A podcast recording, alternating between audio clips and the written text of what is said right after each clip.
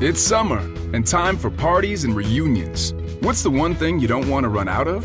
Ice. Save at Lowe's for the 4th and get the new Bosch French door refrigerator with the advanced Quick Ice Pro system.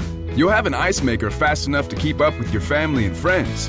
So, whether you're filling a glass or a cooler, you'll always have plenty of freshly filtered ice with Bosch. Shop Lowe's for the values you want on appliances today and every day. U.S. only. Pacundê apresenta Resenha de Boteco. Fala, meus queridos, aqui é o Adé do Podtret. Estou aqui para lembrar que esse podcast que você está ouvindo agora é uma produção da Pacundê. A Pacundê é um selo que depende da sua ajuda para continuar com a sua programação e estrutura. Acesse pacundê.com.br e ajude com valores a partir de R$ reais mensais. Sendo apoiador, você se inscreve em sorteios exclusivos de todos os programas da casa. Lembrando que todo sábado tem Podtrets com tudo sobre o Atlético Paranaense aqui na Pacundê.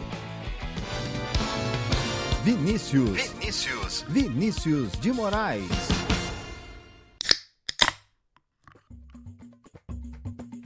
Fala galera! Sejam todos bem-vindos ao Resenha de Boteco. Iniciamos agora a live do Resenha aqui no Resenha de Boteco. Hoje é dia 13 de agosto de 2020, nesse momento 20 horas e 4 minutos, onde estamos iniciando mais um Resenha de Boteco. E você, antes de tudo, se não é inscrito, se não está, é, não deixou o seu like, já faz o que tem que fazer. Deixa seu like, é, se inscreve no canal aqui do meu lado esquerdo e ative o sininho para receber as notificações. Estamos iniciando mais uma live do Resenha. A live do Resenha, que vocês já sabem, é aquele modelo onde recebemos sempre grandes personalidades do futebol, é, atletas, ex-atletas, membros da imprensa, enfim, gente ligada ao futebol, gente importante, gente que tem muito a acrescentar. Esta é a live do Resenha. Já quero agradecer ao crescimento que o canal vem tendo nos últimos, nas últimas semanas, a gente já conseguindo aí agregar bastante, passando de mil visualizações nas lives e agradecer muito a nossa audiência, o canal aí que está no YouTube há pouco mais de cinco meses, né? A pandemia começou, o resenha veio para o YouTube e a gente está conseguindo números legais aí. Agradecer demais, resenhetes ousados e alegres. É isso mesmo, Mugi? Vamos agradecer os nossos resenhetes. Seja bem-vindo, meu parceiro. Fala galera, bem-vindos a mais um Resenha de Boteco. Pô, uma felicidade enorme, né, Vina? Começamos há pouco tempo no, no YouTube, continuamos no, nos podcasts, é, mas estamos tendo uma, um feedback da, da nossa audiência muito bom. E esse é, esse é o nosso objetivo, né? Levar informações de, de maneira alegre, sadia, que o pessoal possa ter um entretenimento nesse momento difícil que a gente vive na pandemia. Essa é a ideia, né, cara? A gente bater um papinho, trocar uma ideia com a galera. E bem lembrado por você, né? A live do Resenha, o Resenha de Boteco, vai para o podcast depois, lá com os nossos parceiros da Pacundê, Spotify, Deezer, é, iTunes, enfim. Esse programa estará disponível. E você que está escutando agora no seu agregador de podcast favorito, aquele abraço. É isso mesmo, Guilherme Moreira, o Cezinha. Tudo bem, meu parça? Fala, meu querido. Tudo tranquilo? Agora com foninho, né? Já que me cobraram tanto nas últimas lives. Comprei um. Bonitinho, hein? Comprei um. Comprei um suportezinho também, rosa aqui, cara, tá me dando um trabalho, mas fiz a falcatrua aqui e consegui colocar ele centralizado, acho, e que não fique balançando. É, né? Mas aos poucos, né, a gente vai estruturando o resenha de boteco. Maravilha, né, cara? É, inclusive, cuidado aí para não se enforcar. Eu vejo que o teu tá um pouco apertado. Eu tenho a mania de deixar o outro solto e eu fico mexendo. Quem viu as lives aí até recebi um, um, um feedback dizendo assim: cara, você tem um, um, toque. Eu fico, eu fico mexendo aqui, enfim. E é nós. Na uh... avisar que eu ainda estou sem o meu fone, mas no preleção no domingo já estarei providenciando um fone para a gente ficar padronizado. Exatamente, Mug. Teu fone chega. É, teu fone se perdeu na a bagagem, você perdeu, né? Vindo de Paris. Eu, eu lembro que você comprou e perdeu a bagagem, né? Isso. né? É, tá retido na receita. A Air France, né, que fez esse servicinho aí. Que maravilha. Mas então, domingo, preleção às 22 horas, repercutindo a rodada do fim de semana. É... E vamos já iniciar o nosso programa, né? A live do Resenha, sempre essa entrevista ousada e alegre, com um dos maiores nomes da história do Coritiba. Jogador, ex-jogador extremamente identificado com o clube.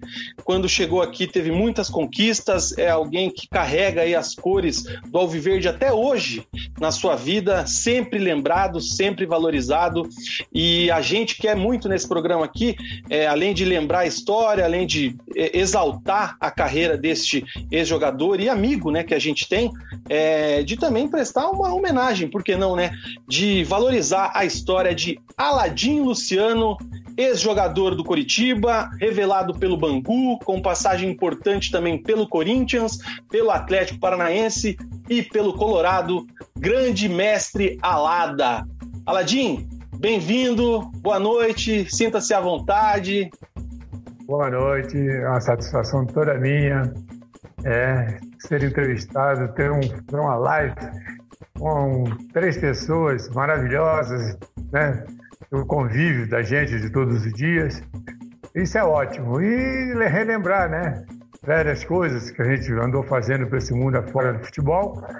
E graças a Deus, por, por, por isso eu estou conheci, conheci vocês e estamos nessa noite aí fazendo essa coletânea aí dos passados, já que eu já estou bem velhinho, né?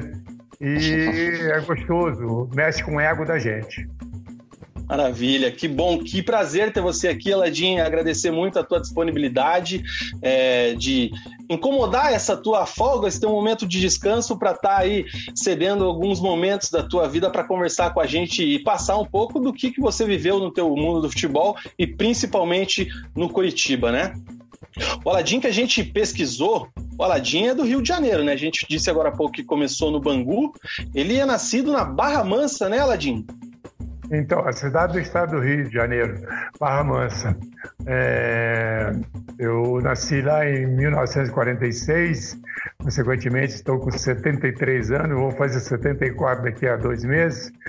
É, cheguei ao Bangu fazendo, digo, eu estava fazendo 16 anos.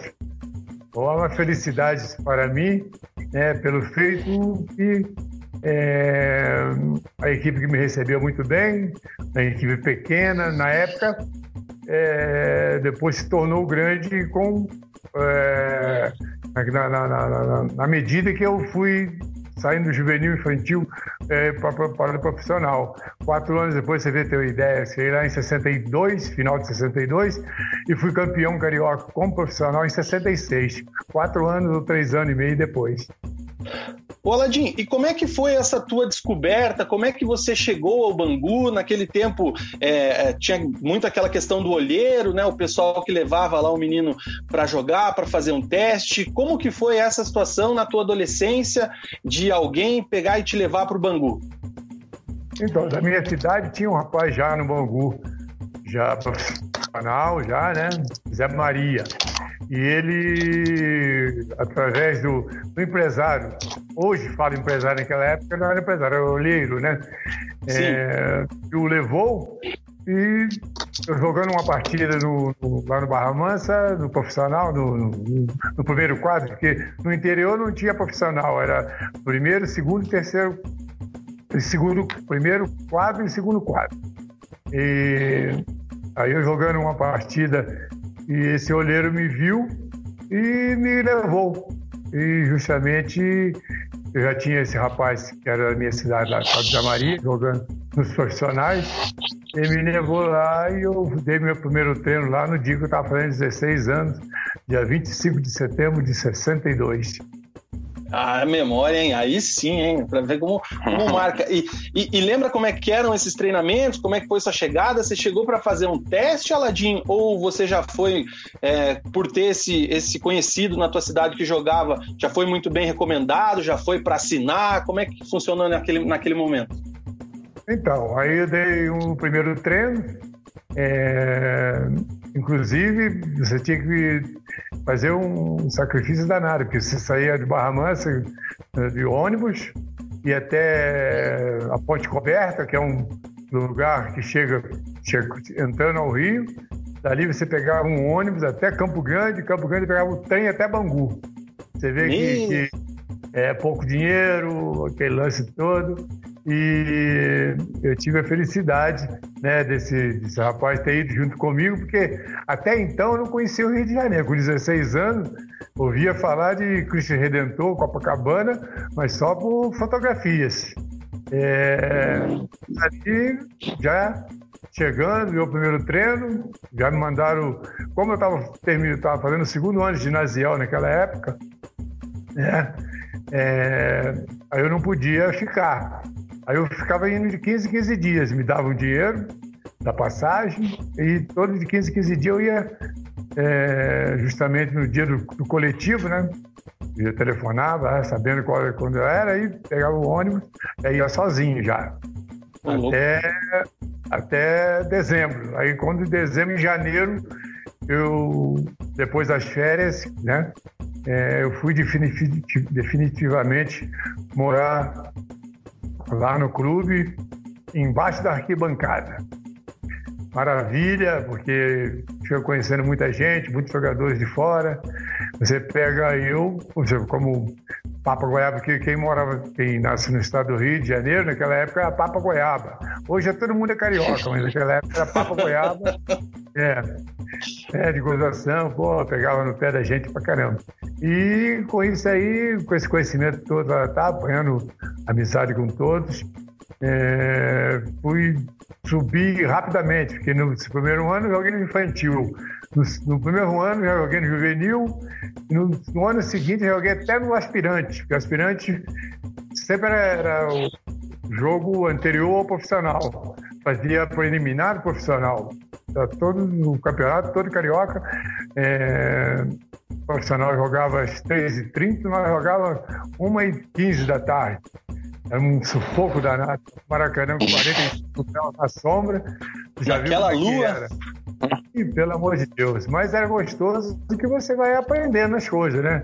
Quando você chegava no profissional, você já não tinha problema de, de, de, de ter, ficar com medo da torcida, porque até no início do, do, do jogo do aspirante, você tinha pouca gente. Mas no segundo tempo já a galera ia chegando para ver o profissional e, consequentemente, nos via também. E a gente, quando chegava no profissional, não tremia nada, você jogava normalmente. Aladim, é, primeiramente te agradecer por, por estar batendo esse papo com a gente aqui. É, a gente sabe que no, nos anos 60 ali, quando você chegou no Bangu, o futebol ainda não tinha todo esse glamour. É, hoje em dia, os pais querem que os filhos sejam jogadores para garantir um futuro bom.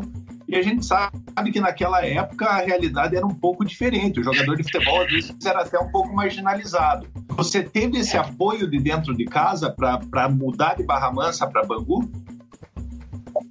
Eu tive porque eu tive um irmão que anteriormente, uns 10 anos atrás, tinha ido para o Vasco da Gama. Vasco da Gama no Rio de Janeiro mas é, em disciplina ele não ficou. É, disciplina diz ele na época que era é, tomar cerveja, fumar, isso não podia. E ele fazia tudo isso. E ele, apesar de ser titular lá do juvenil do Vasco lá na época, ele foi mandado, foi convidado a, ser, a, se retirar, a voltar para Barra Mansa. E ele ficou tão revoltado que e ele não queria que eu fosse. Falei, não, tem que ir, tá? Poxa, é meu futuro, aquele lance todo, tá, tá. E depois ele bateu palma. Mas na época ele, não, não, não, queria mesmo, mas ele foi errado. Aí, com, esse, com esse exemplo dele, eu cheguei lá e vi várias coisas. Porque o futebol é igual o exército. Você aprende tudo tem coisa boa, coisa ruim, tem religião boa, religião má, e você, né? Eu já esse, com esse exemplo que tive em casa, já cheguei e fiquei pianinho, né? As coisas erradas que eu fazia em casa, lá eu não fazia, lá eu era santo. E graças a Deus eu tive a felicidade de, de ter de subir rapidamente e que todos gostavam de mim e eu tentei fazer o meu melhor. É, Aladim, é, a gente até pesquisou, né? No, o seu primeiro jogo foi com 16 anos já, né? Pelo Bangu. E você sobe para o profissional, né? Efetivamente em 1966. E já é o ano do são campeão carioca, Flamengo no Maracanã, você faz o segundo gol é, da final, né? Teve uma briga generalizada e tudo mais. Queria que você relembrasse um pouquinho esse, esse primeiro ano de, de 66 aí, é, você se firmando profissionalmente no Bangu e já conquistando título, Maracanã lotado, fazendo gol, sendo decisivo. Então, você vê como é que são as coisas. O Bangu, o que foi campeão de 66, é, em 63, se não me engano, é, foi, tirou em quarto lugar. Em 64, tirou em terceiro lugar. Em 65, perdeu a final para o Fluminense. Em 65, eu joguei uma partida. Eu jogava juvenil, né? eu tinha idade para juvenil. Eu joguei uma partida, machucaram, todos os pontos esquerdos se machucaram. Eu joguei uma partida e no domingo, no outro domingo, eu estava jogando no juvenil. Você vê como é, como é que são as coisas mudam, né? É, e se jogava normalmente, porque hoje em dia o jogador está jogando no profissional não quer voltar nunca para o juvenil. E volta naquela época, ele voltava com a maior tranquilidade, né? E com o maior respeito. E aconteceu isso comigo. Em 66, eu fui é, guindado na oitava partida, eu e o Cabralzinho. Esse Cabralzinho tinha vindo do Santos, o Sim. maior nome maravilhoso, tá? Ele é um ótimo jogador. E a equipe estava muito bem, tá? inclusive a defesa nossa, que era o Birajara, Fidelis, é, é, Birajara, Fidelis, Maritito, Luiz Alberto de Clemente, estavam jogando, a defesa estava jogando há três anos seguidos. O meio, o, o meio campo para frente e mudava sempre, porque anteriormente era, era eu joguei com essa linha, Paulo Borges, Biquini, Parada e eu. Né, nesse jogo que eu joguei no, em 1965. Mas o titular era o Matheus, e tinha um reserva que era o Zé Carlos. Dizer, ótimo jogador. Esse Matheus depois foi para o Fluminense, o Zé Carlos foi para o Botafogo. Você tem mais ou menos uma ideia. Aí, em 66, na oitava rodada do campeonato, é, um argentino, Alfredo Gonzalez, hoje falecido, era de Mendonça, na, na Argentina, treinador muito bom, tá? Poxa, me colocou no, no oitavo jogo, juntamente com o Cabral. Aí ganhamos de 3 a 0 do, do, do, Botafogo do campo do Vasco. Aí me consagrei, né? Aí fiquei lá até o final do campeonato. E pagamos campeões e uma briga generalizada, como o Gui aí frisou. Realmente, o Flamengo. E você, é, foi pra, tinha... você foi pra pancada ou não? Não, não, eu estava com o Valdomiro, que depois eu vim conhecê-lo aqui em Curitiba, porque tinha uma loja em Curitiba, era o goleiro do Flamengo. Ele me pegou, eu tinha 20 anos na época, ele me pegou, me colocou, a gente ficou dentro da rede, assim, dentro do gol, assim, né, aquela, aquele tumulto todo, tá? nós dois, que não brigamos, o restante brigou todo mundo. Foram expulsos cinco de um lado, seis do outro, por isso que não iniciou, esses 18 minutos do segundo tempo. Porque se fica até o final, 45 minutos, o Flamengo tinha tomado mais. Tenho quase certeza. Voltou a né? Verdade. É, é, eu, essa, essa, Apesar de ser estar no Bangu, ter sido campeão no Bangu, quando cheguei no Bangu já era Vasco da Gama, porque a minha família praticamente era toda vascaína. Aí vai contra o Flamengo, vai aquela vontade extra, né? É. Até aqui a gente, a gente pesquisando, o Alfredo, Alfredo Gonzalez, né, que o treinador já é, escalou você como ponta esquerda, né? Hoje, até agora, hoje volta um pouco essa termo, essa, esse termo do ponta esquerda, é, que era muito usado lá naquele tempo. E aqui, até num, num site que a gente pesquisou aqui, historiadordofutebol.com.br, onde a gente achou algumas matérias, a descrição aqui é muito legal. Aladim, é, ponta esquerda, chutando de curva com violência violência e voltando sempre para ajudar o meio-campo. Construiu uma fama que lhe assegurou lugar entre os grandes jogadores do futebol carioca. E aí, até aqui, Aladim, tem uma situação junto com essa parte do Bangu que após esse título você é, foi titular da seleção carioca por três anos, junto com o Jairzinho, Gerson, Roberto e Afonsinho. Como que era. É, é, naquele tempo tinha bastante isso, né? Seleção dos estados, tinham campeonatos interestaduais. Queria que você falasse um pouco dessa situação e também que nesse momento o Paulo César Caju sentava no banco para assistir o Aladim jogar, né? É, realmente. Então, naquela época tinha seleção paulista, seleção mineira, seleção paulista, seleção carioca, seleção paranaense. Inclusive, eu joguei contra o Marinho Buchinek Aníbal Chineco falecido, depois foi ser meu amigo aqui em Curitiba, é, contra a seleção do Paraná. É, o, o, campeonato da é, seleção do, do, daquela época era, era Manga, Moreira, Zé Carlos, é, Volta em Si.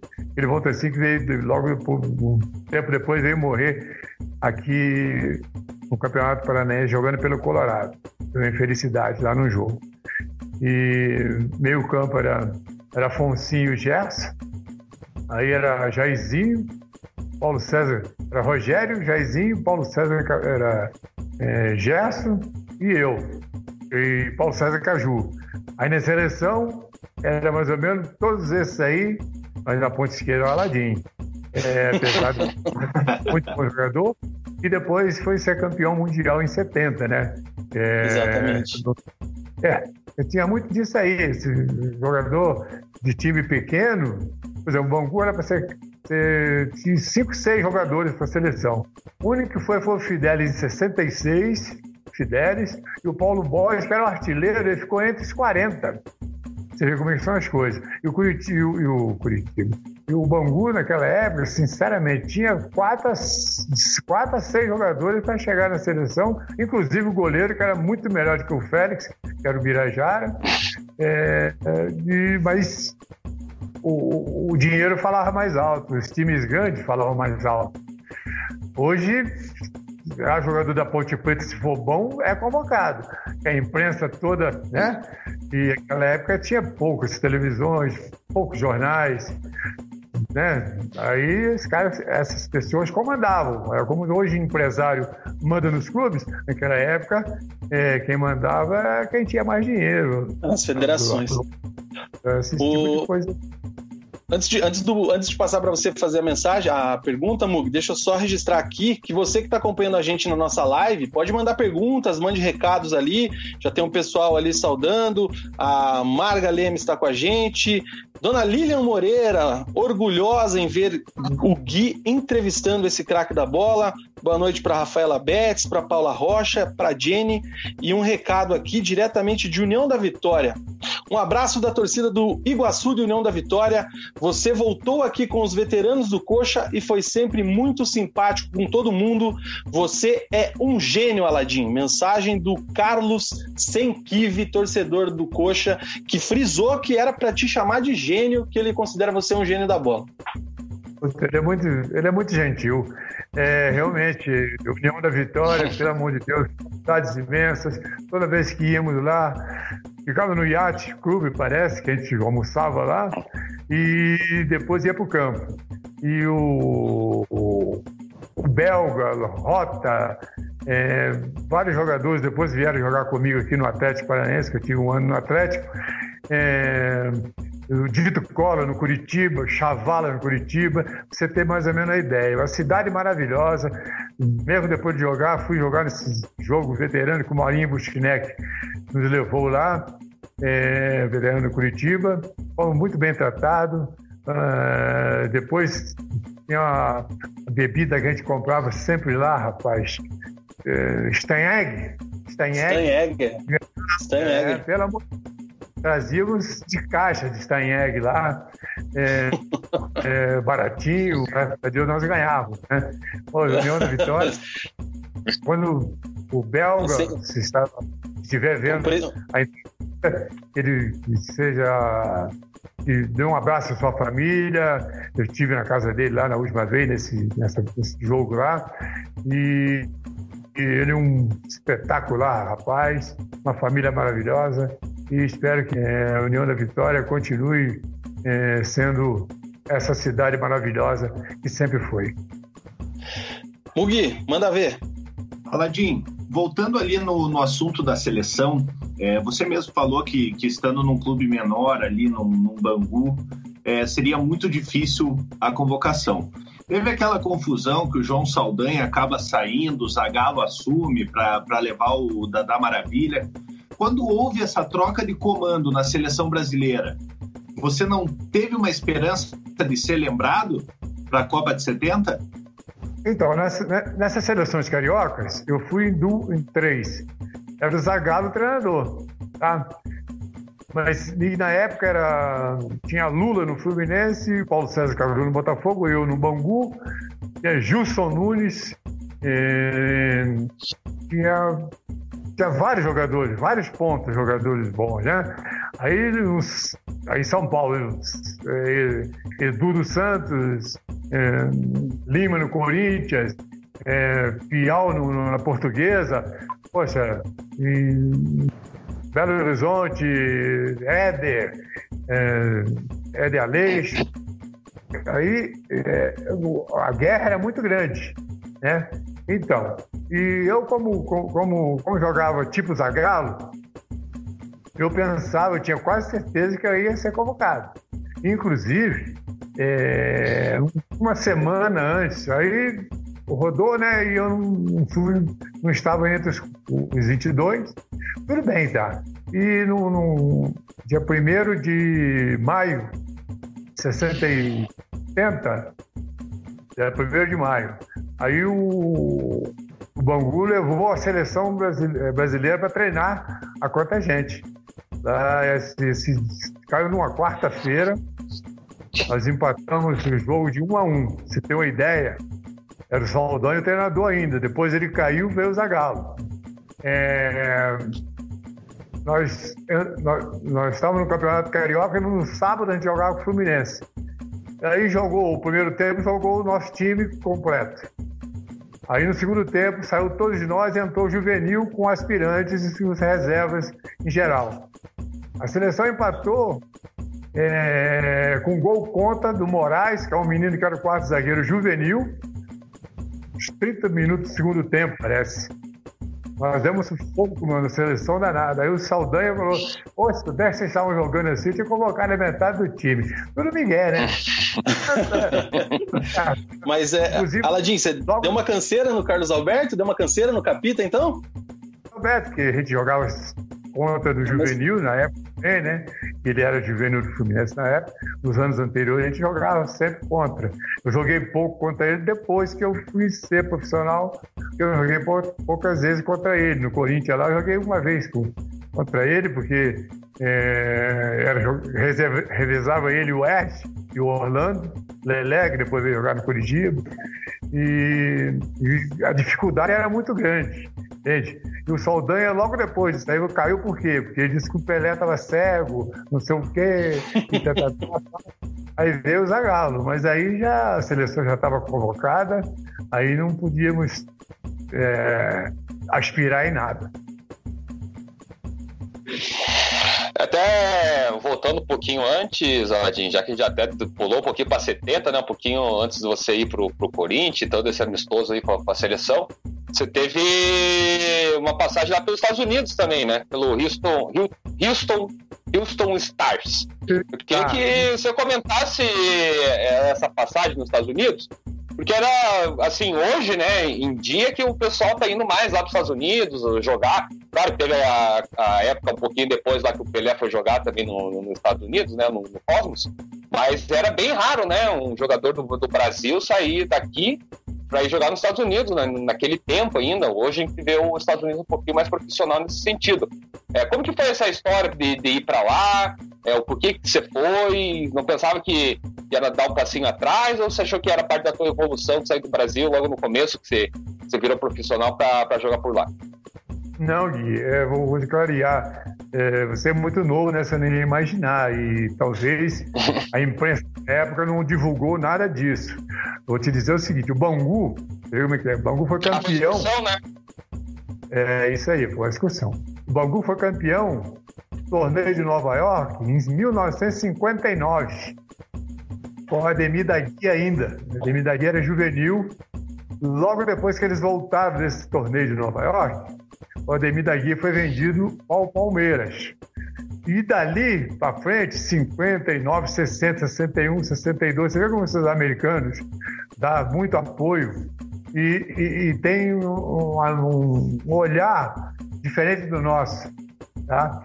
É, todo ano o Bangu é convidado para fazer uma excursão aos Estados Unidos, até hoje.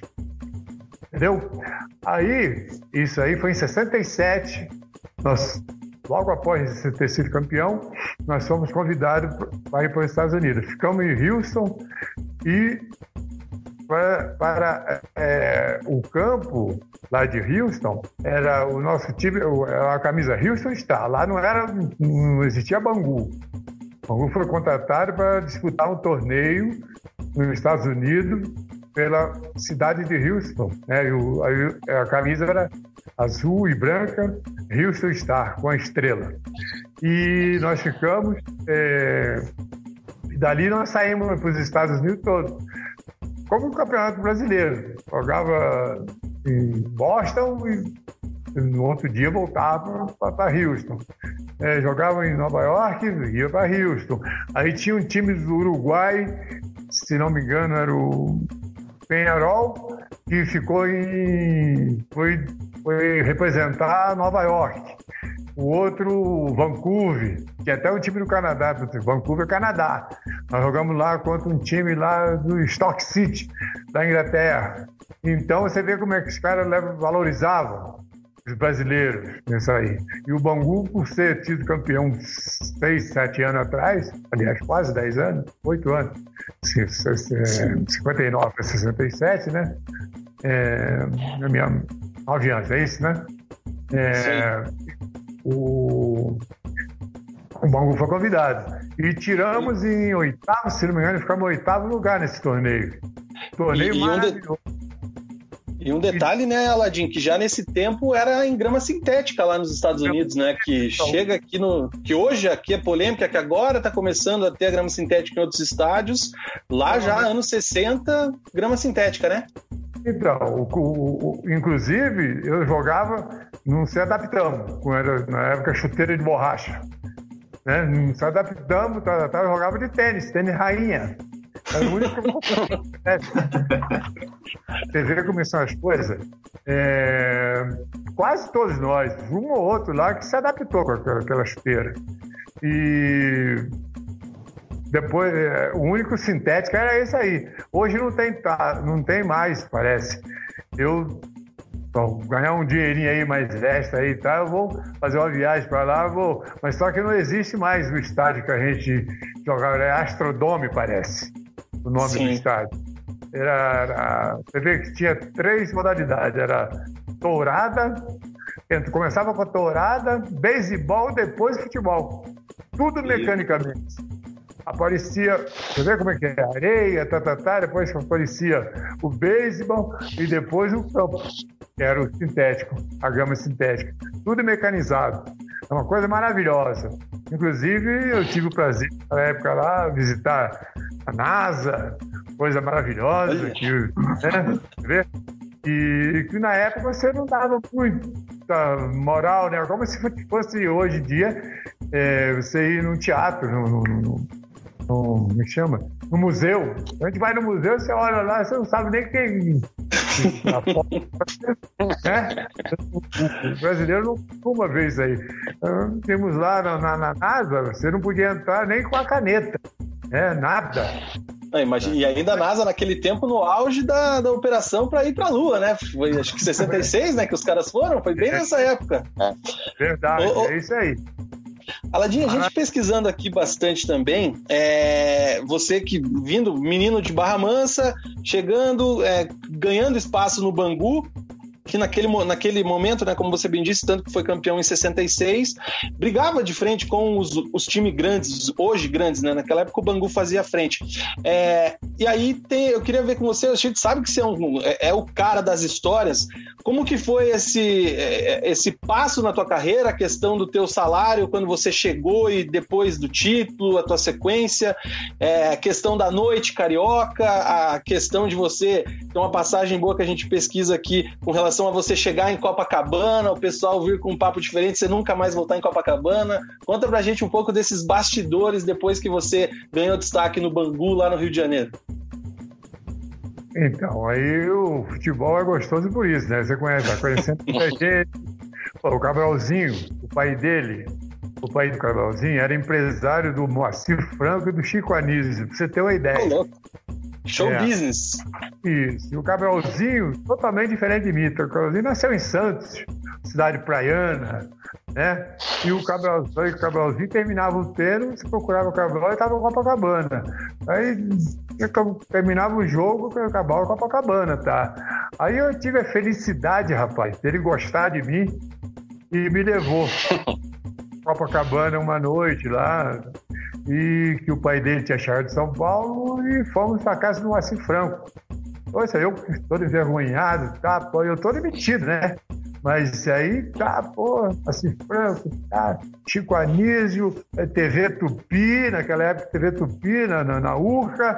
Aí, rapaz, aí eu fiquei, fiquei abismado, fiquei louco. Aí Vira e mexe, Cabral, vamos, vamos embora lá, pô. Ele tinha carro, eu não tinha, não tinha nem bicicleta na época. Campeão não tinha nem bicicleta, eu saber. Aí, nem sabia dirigir também. Aí, o Cabral, poxa, com essa facilidade toda, né? Com essa turma. Aí, Castor um dia me chamou, que me viu saindo 4 horas da manhã de um apartamento lá de Copacabana. Aí eu falei, eu tava com 20, 20 anos, 20, 20 para 21 anos. Aí, poxa, essa da Copacabana, falei, pô, mas como, doutor? Como você me viu sair? É, saí na rua, tal, tal, tal, tal, tal. E era eu mesmo, era eu. Aí tinha. O Cabral tava vindo atrás, ele viu. Mas ele só me. Se ele viu o restante, o restante tinha nome, tudo bem. Já tinha fama, né? Tudo bem. Aí, como eu era muito novo, tava, me deu uma chamada, rapaz. Aí, poxa, eu falei, e agora, rapaz? Como é que eu faço, tá? Aí o Cabral, não, tá, vou conversar com ele, o que, tá? Falei, ah, tudo bem, tá. Aí eu comecei a ficar mais malandro. Aí, em vez de eu sair 4 horas da manhã de algum apartamento, ah, eu saía ao meio-dia. Entendeu, Miguel? É, é, é claro. Pô, é né? É, já, já, já, que é para aproveitar, aproveita mesmo, né? É isso. Na época, você tem uma ideia, eu não tomava nem cerveja. Tomava Guaraná, cara. Eu, eu comecei a cerveja a partir dessa época aí. Tá, graças a Deus não me fez mal nenhum. Hoje em dia, nessa pandemia, não. Estou há cinco meses sem tomar cerveja, que eu não quero tomar gelado, não quero tomar nada. E cerveja é só gelada, né? Sim. É, graças a Deus, né? É, tá acontecendo assim. E como estou frisando, poxa, é, em 67 perdemos o Botafogo na final. O time era mais ou menos iguais, né? É, tivemos a infelicidade de perder de 2 a 1 um o jogo. É, tínhamos um time bom, mas o Botafogo era muito melhor, né? Porque o Castor já tinha vendido o Paulo Borges, já estava né, começando a, a, a, enfraquecer a equipe. Mas é, com isso aí, Copacabana, para mim, eu falei, falo minha mulher, antes de eu morrer, eu vou morar seis meses em Copacabana. E ela, ela detesta o Rio de Janeiro, sabe? Porque ela é paulista. ah, então. Aí, mas eu falei, qual é, rapaz? Hoje em dia não tem mais, com 73 anos, que eu vou conseguir o quê lá? É ciúme, né? É maravilhosa. Na época a gente aprontava mesmo, é idade, é isso aí. Os números do, do Aladim no Bangu, até para a gente passar para a parte do Corinthians, 194 jogos, Aladim, 61 gols, hein? Uma, uma grande história aí no, no time carioca. Então, eu era ponta esquerda. Ponta esquerda, como, eu estava frisando, naquela época a gente jogava estilo Galo certo? Inclusive em 70, o quem era para ser o ponto esquerdo titular? O Edu, é um excelente ponta, melhor até que o Paulo César Caju, o Paulo César Caju era ponta, foi depois, porque o Paulo César Caju, quando juvenil, era meia ponta de lança. Quem era o ponto direita do, do, do é, o ponto esquerda era era esqueci o nome dele não era o Caju. E o ponto que, que, a, que o Caju foi para a ponta esquerda, que a linha do Botafogo era Jairzinho, é, Carlos Roberto, é, Roberto, Gerson e, e Paulo César. Porque na, no meio, entre Jair, é, o Jairzinho teve que ir para a ponta direita porque no meio era Gerson e. Ai caramba! Gerson e Roberto Miranda, que depois foi jogar no Corinthians também. Quer dizer que Paulo César teve que ir para ponta. O Jairzinho, na seleção, teve que, ir é, teve que ir para ponta, porque no meio também não tinha lugar para ele. É uma coisa que acontecia na época. E o, o Paulo César também era um ponta falsa, apesar de ele ser, tinha muita velocidade, mais do que eu, ele era mais veloz que eu. É, e a gente, quase todos os pontos, queriam fazer mais ou menos o que o Zagallo fazia na época de 70. Entendeu? É, o, o verdadeiro 4-3-3. Aí depois ficou fazendo 4-3-3 pelo meio, pelo meio.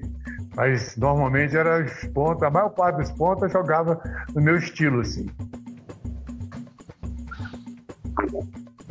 Manda ver, Mugi. Aladim, depois dessa passagem vitoriosa pelo, pelo Bangu, é, você se destaca e até dessa tua geração você é um dos últimos a sair do, do Bangu. E surge a possibilidade de ir para o Corinthians em 1970. É, qual que foi a diferença de chegar num clube de massa, diferentemente do Bangu, que era um time do, do subúrbio carioca, um clube menor, e uma pressão danada no Corinthians, que já vinha de um jejum grande de, de campeonato paulista, né? Então, se é hoje em dia, eu não teria ido pro Corinthians, sinceramente. Né? Se eu tiver...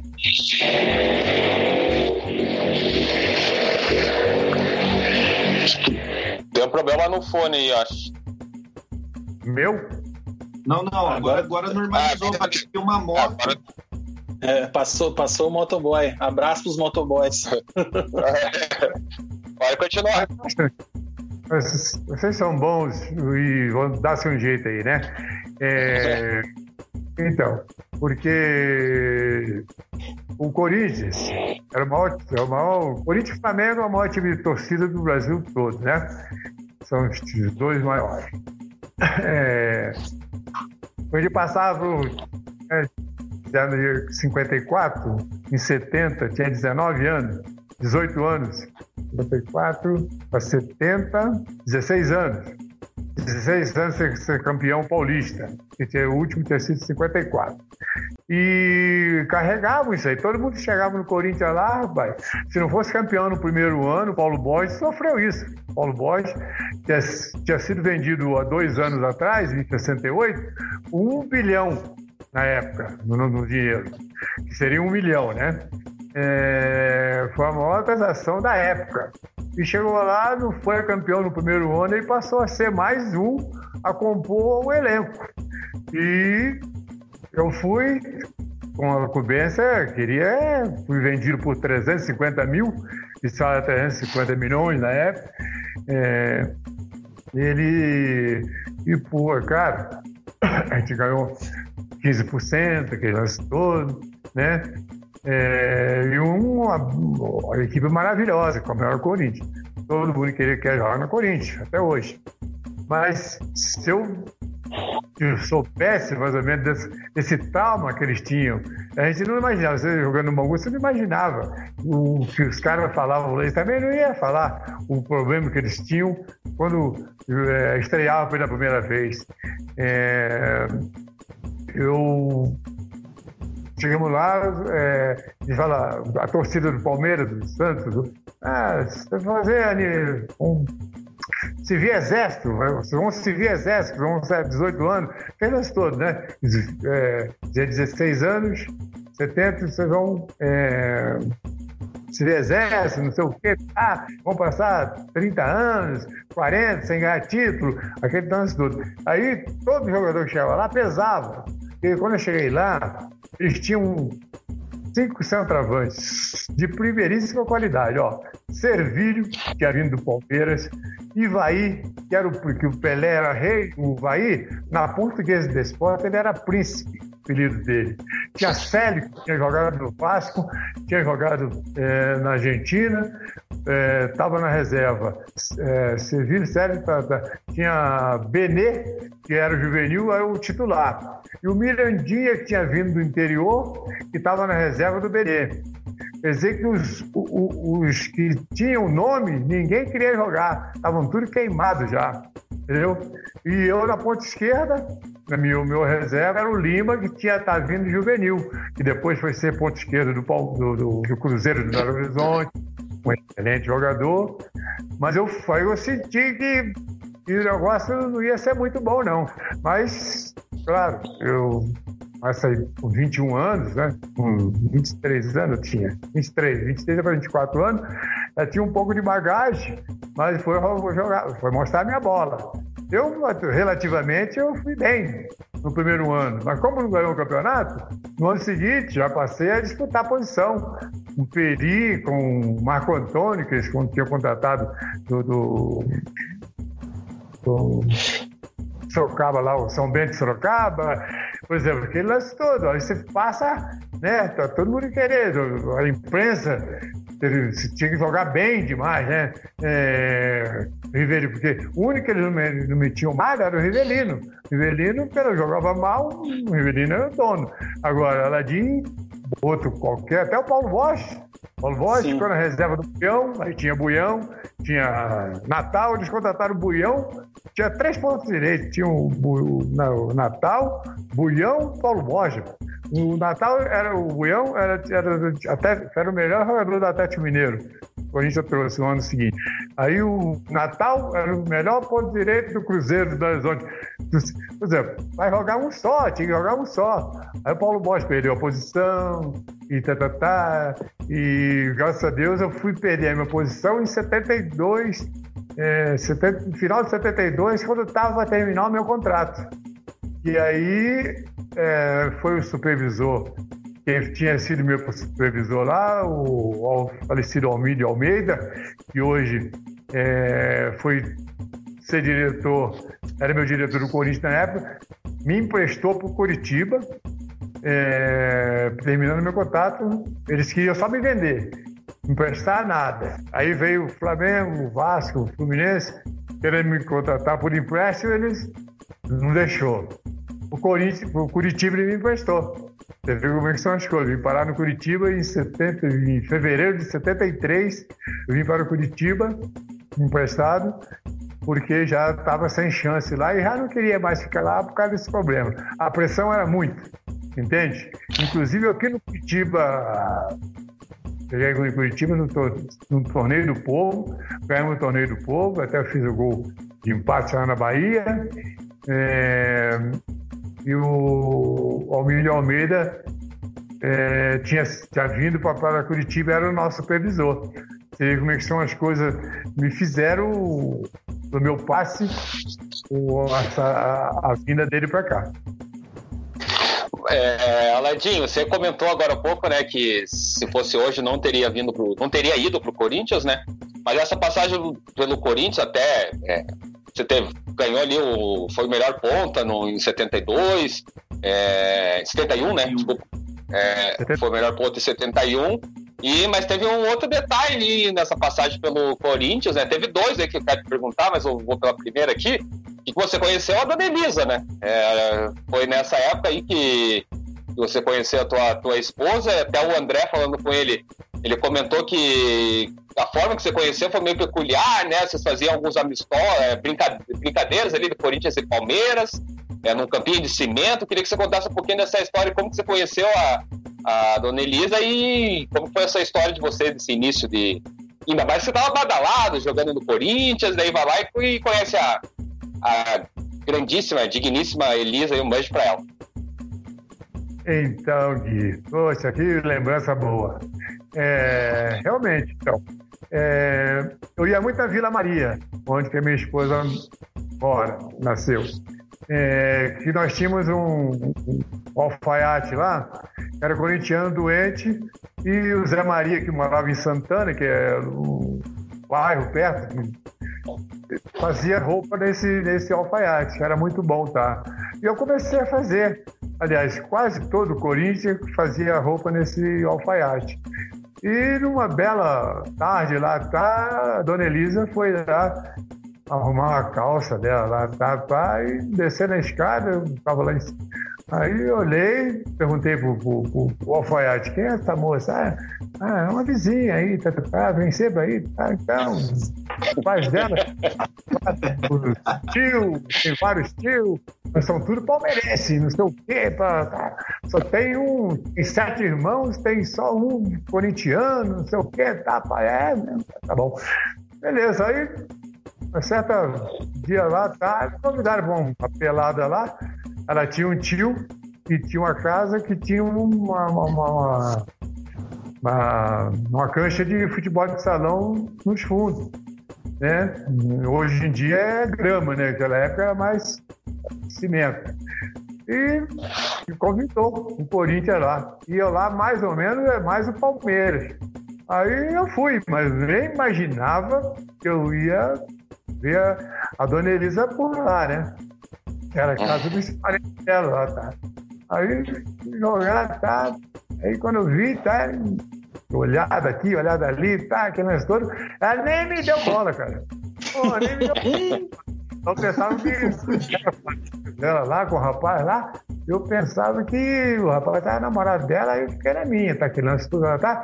Aí, poxa, tá. Mas como eu ia todo dia para lá, pra Vila Maria, e almoçava no restaurante, ou então nesse alfaiate lá. Começou a marcar terreno, né? Tem marcar terreno, é claro. Descobri onde, descobri onde ela estudava e tá, tá, tá. Aí, mas, poxa, mas não me deu bola nenhuma, sem brincadeira. Aí tá. Aí, marcaram o jogo lá com o Corinthians. Normalmente ia sempre o Palmeiras lá. Aí o Corinthians, mas eu, eu fui sem saber. Aí fui, joguei nesse jogo ainda. Quando cheguei lá, tá, eu fui para jogar. É, aí que, quando eu vi, ela estava assim numa parte de cima. Aí, poxa, eu tô jogando lá e terminou o jogo, tá, tá, tá, aí não vi mais. Aí perguntando, aí toma esse Tomazinho, né, que era, que era o alfaiate, falou: Não, então, é, não sei porque ela foi embora. Eu falei, então não arruma outro jogo aí, quando que eu ouvi não vou jogar. Não vou jogar. Aí passou ali um mês. É. Inclusive, nesse dia até levei Rivelino. Rivelino é muito metido, né? Rivelino é estrela. Aí levei Rivelino nesse jogo. Aí tá, tá, chegou lá, eu não sentei. Sentei em cima do barril de chope, e tomando chope só de paquera, não sei o que, tá, tá. Mas só que, sei lá, tava aquela bolinha ou não, tá? Aí, rapaz, eu fui, só sei que eu fui embora, fui, mas no outro dia eu consegui o, o, o o endereço do colégio que ela estudava, que era perto da casa dela, umas duas, três quadras. Aí, pô, fiquei na porta do colégio lá esperando ela sair. Aí, buzinando, tá, tá. E foi embora, não me deu bola nenhuma. Aí, que estrela! Depois de semana, rapaz, eu consegui que ela viesse na porta do carro, mas não entrou, de jeito nenhum, tá? Aí falou onde era a casa dela, tá?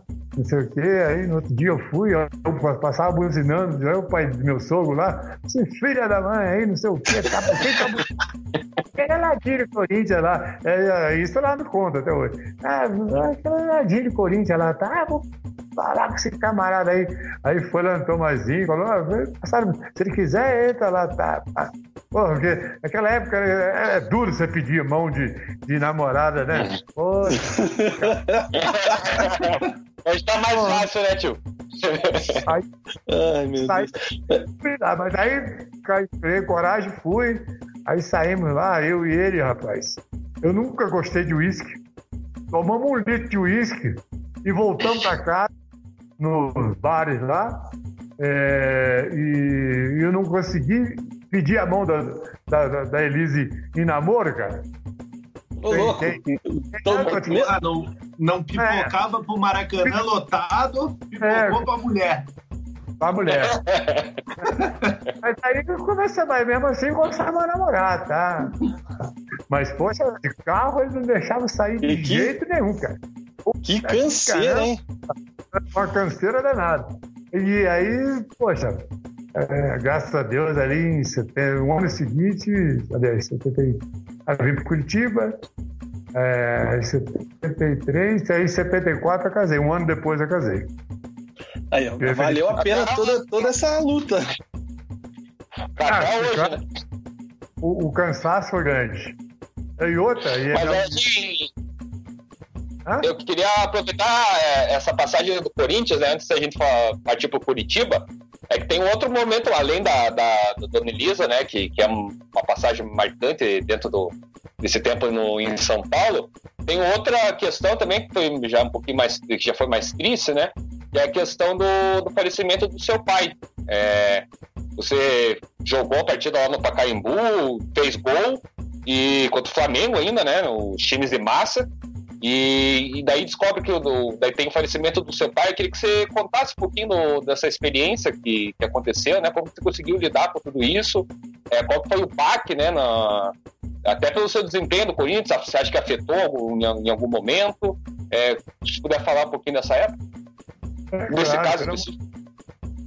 Na época eu não, queria falar muito, não, mas hoje em dia não. Tem problema algum. O caso aconteceu o seguinte: naquele ano lá, é, tinha Torneio do Povo. O Torneio do Povo era um caça-níquel, né? Era a CBF, CBD da época, como era Corinthians, Internacional, Atlético Mineiro e Flamengo. Eles achavam que era da época falavam que era as memórias torcidas, não sei o quê. Mas no fundo, no fundo é um caça-níquel, né? Claro, o jogo. É um jogo na tua casa e outro jogo na outra casa. Aí, é, e, e, e, o meu pai era vascaíno doente, meu pai. E eu também era Vasco, né? E depois fui Bangu, fui campeão no Bangu, tá? Hoje em dia eu sou só Curitiba. Eu sou, gosto do Corinthians, mais ou menos. Nem Vasco, nem nada. E o, é, e o, e o jogo era pelo Torneio do Povo. A gama de 1x0 gol meu de falta. E meu pai vendo o jogo no Rio, que era época de. Só, só tinha TV, TV Tupi, parece.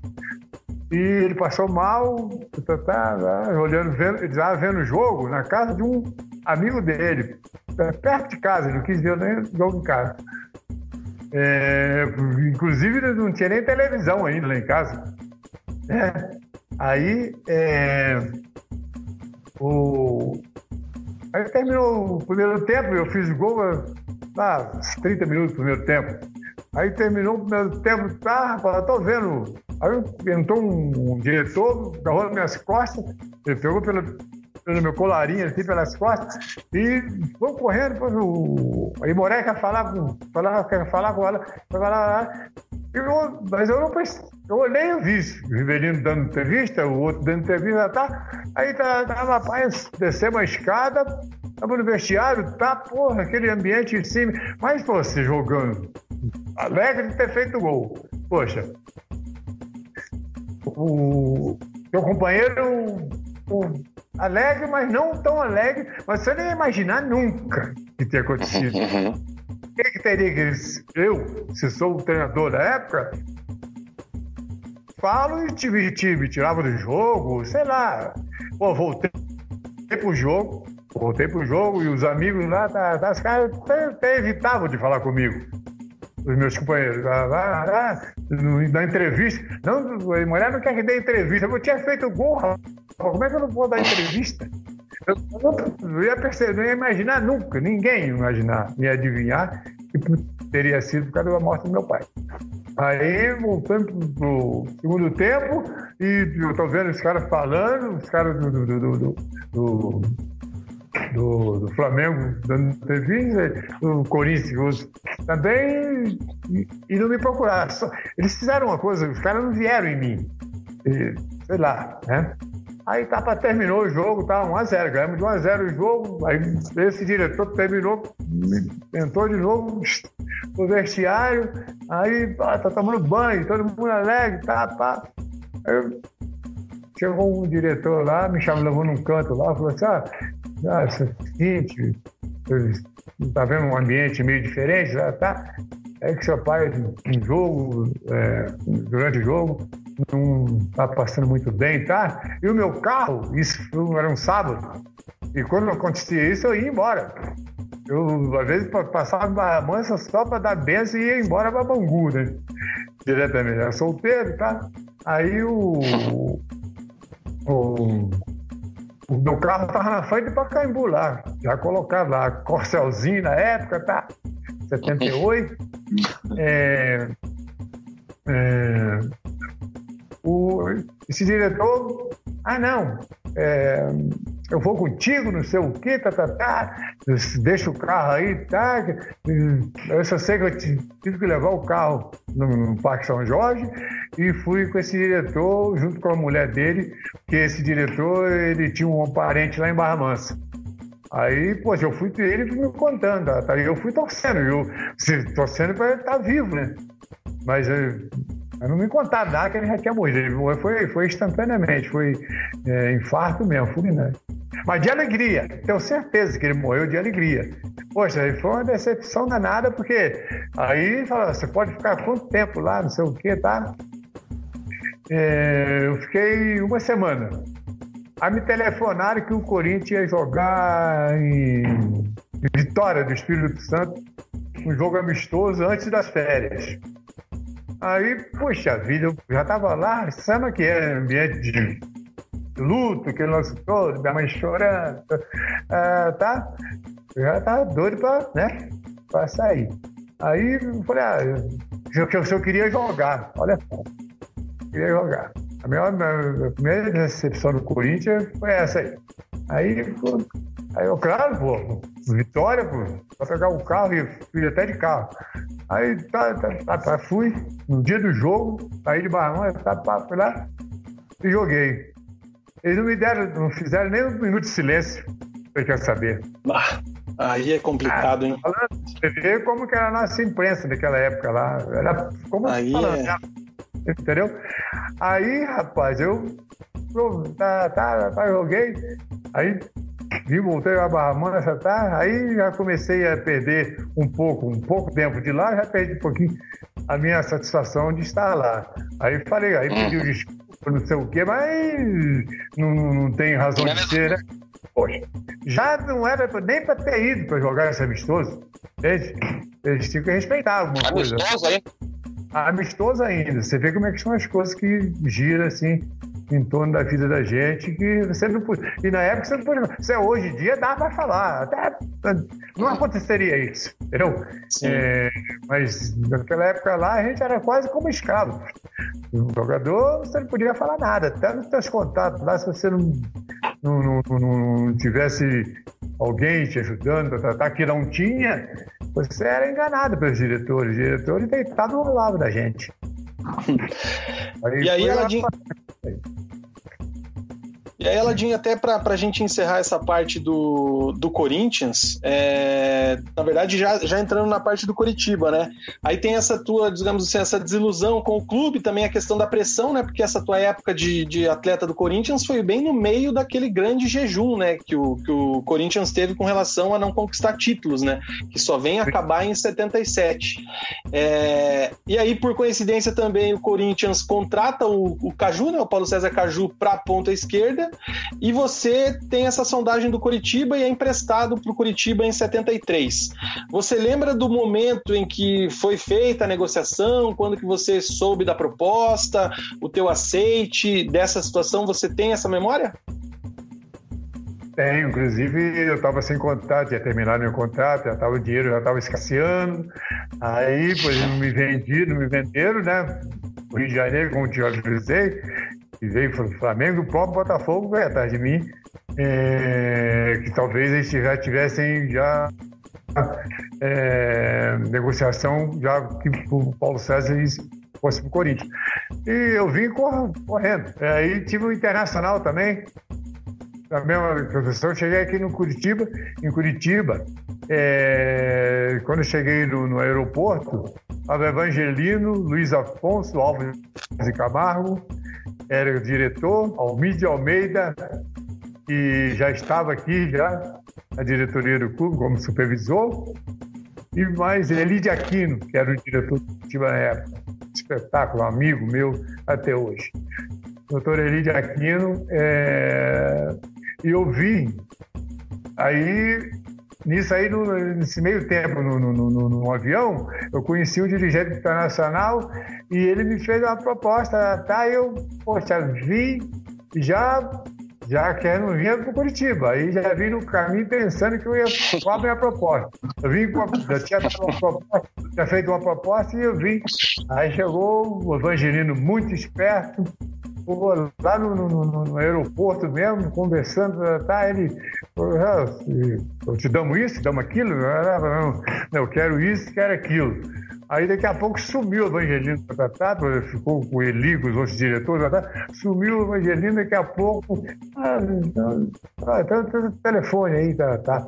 O Almir Almeida, minto, o Almir Almeida ainda estava no Corinthians, ainda, mas estava para vir para Curitiba. Aí, poxa, eu, Alguém no telefone quer falar contigo. Aí o Evangelino passou o telefone, é, esse telefone de uma parede ainda, né? Sabe? Telefone antigo. É, é, lá no, no, no, aeroporto. É, aí era o homem de Almeida. Pô, mas que negócio é esse, rapaz? Já não estava tudo certo aqui entre a gente, as bases, tudo certo. Como você pediu o dobro aí, o triplo? a proposta do, do, do Internacional, não procuraram você? Ah, não, não, não, não. Leva o Curitiba mesmo, se não acertar o troço aí, vai ficar ruim, não sei o quê. Me amedrontou, rapaz. Ô, louco. Eu tô te falando? E, pô, aí, aí cheguei, aí, aí desliguei, eu disse se o Evangelino escutou, né? A Itália aumentou lá, um exemplo, 10 mil a mais, não sei o que, tá. Aí, como eu sou, sou até hoje, nunca gostei de muita confusão, eu aceitei. Ah, aí time era muito bom, tá? Nós tínhamos perdido com o Curitiba eh, em 72, é, no Campeonato Brasileiro, nós tinha perdido um jogo no, no campo do Palmeiras de 3 a 2 para o Curitiba. Nós estávamos ganhando 2 a 0 e perdemos, começamos a rebolar no segundo tempo, o Curitiba ganhou de 3 a 2 é, Aí acertei. Aí assinei o contrato ali, já, dali mesmo voltei mesmo voo para São Paulo, pra, vim para Curitiba uma semana depois, já dentro do, do, do, do, do campeonato é, do Torneio do Povo. Sim. E eu não tinha jogado nenhum jogo pelo Corinthians, como, como dizer que eu estava sem contrato. Aí, justamente, eu cheguei no dia que o Curitiba jogava contra o Corinthians aqui no, no, no Alto da Glória. Aí cheguei de manhã e à tarde o jogo era, era noite, ó, à noite. Aí eu fui, eu fui no campo, uh, tá, o Curitiba ganhou de 3 a 0 o Corinthians. Aí, aí no próximo jogo era o Internacional, em Porto Alegre, aí eu estreiei com o Internacional. Foi 0 a 0 lá em Porto Alegre, parece. Aí depois ganhamos do, do, do Flamengo no Rio. É, não, empatamos com o Flamengo. Só sei que eu cheguei, joguei três partidas e ia decidir com o Bahia. Aí ficou decidindo Bahia, jogava, jogava pelo empate. E no, no, no, no, caso, aí nós fomos campeões do torneio do povo lá na Bahia. É, em 73. Até essa, esse, esse título do Torneio do Povo, você, a gente até tentou pesquisar aqui, mas pelo que a gente viu, Aladim, você é o único atleta bicampeão do Torneio do Povo, que conquistou é pelo Corinthians em 71 e pelo Coritiba em 73, né? Então é. é, uma, é uma honra única aí na tua carreira, pelo que a gente pesquisou. E aí, Aladim, como é que foi essa, essa tua chegada? Você já chega no Curitiba, chega jogando, chega já com um status de contratação vindo do Corinthians, status de estrela, e aí emenda uma grande sequência no Coxa, no coxa títulos paranaenses, é, tem é, muito destaque aí, e o Coritiba compra o seu passe, né? Você chega com essa questão do empréstimo, com o valor definido definido e até mesmo pelo que a gente tinha pesquisado, o Corinthians queria sua volta, mas tinha já esse pré contrato, digamos assim, entre os dois clubes para que você já fosse é, comprado em definitivo, né? É, realmente aconteceu isso aí. Então, eu fui muito feliz, graças a Deus. Eu cheguei aqui, já campeão do Torneio do Povo, tricampeão paranaense. Ganhamos, naquela época tinha três turnos, ganhamos três turnos, não teve decisão, já ganhamos direto. É, é, 73. E você é, o falecido Almir, falecido Almir de Almeida, aí ficou sendo meu padrinho aqui.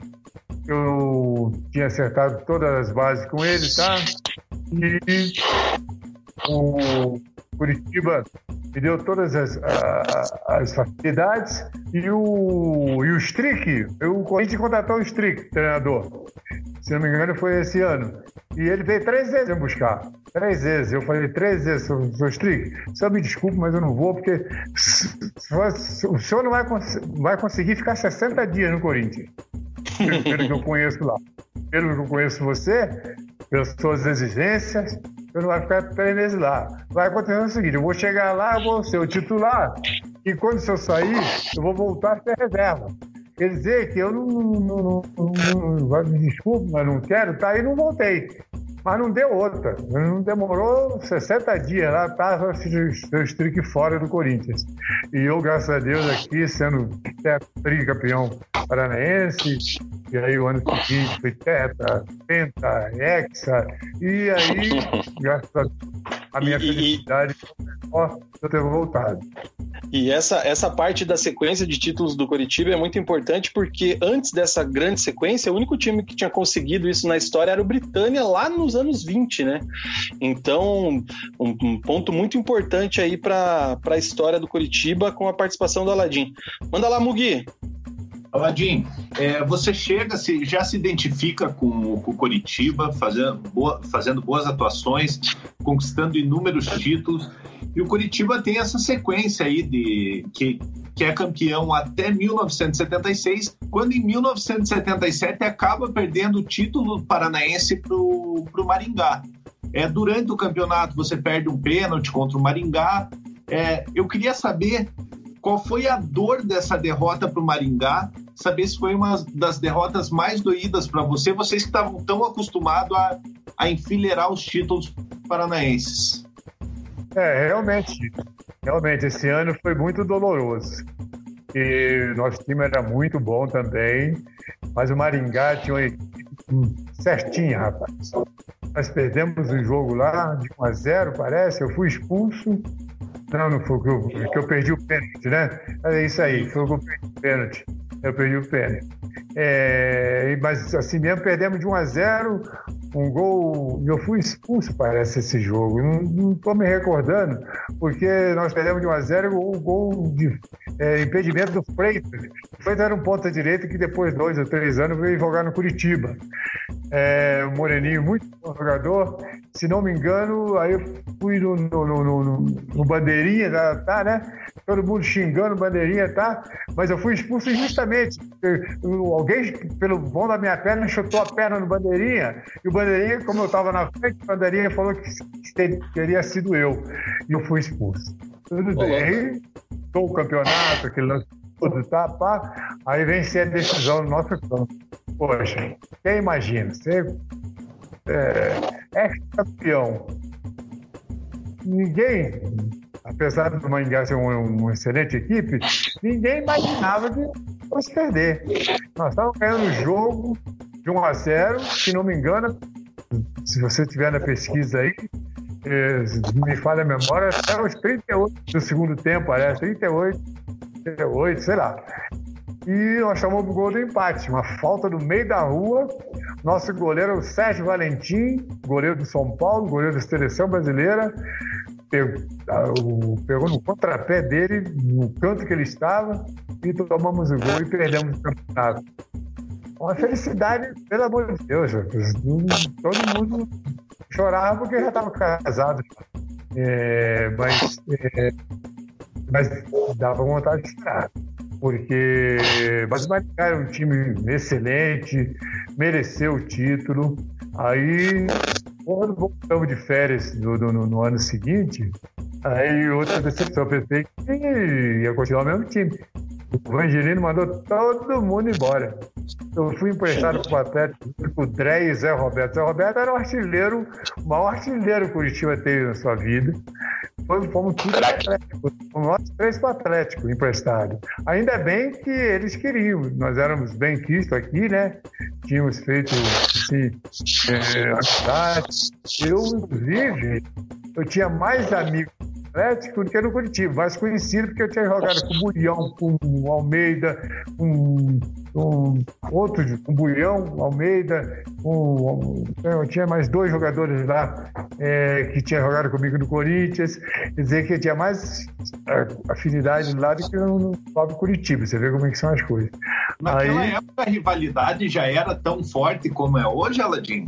Fortíssima. Não sei como que, que, que o Curitiba, que eles aceitaram, é, nós três íamos para lá. Não eu, porque eu estava há pouco tempo assim, né? Mas o, o, o Zé Roberto, o Roberto era o artilheiro maior do Curitiba. Né? E o Drey, que era um argentino, né, também, que é outro, um baita nome no Curitiba também, mas infelizmente depois perdemos o Curitiba na final. Eu tive a felicidade de ter ficado os três jogos e teve três partidas finais. Na final teve três jogos. 0 a 0 0 a 0 pênalti. Eu não entrei nenhum.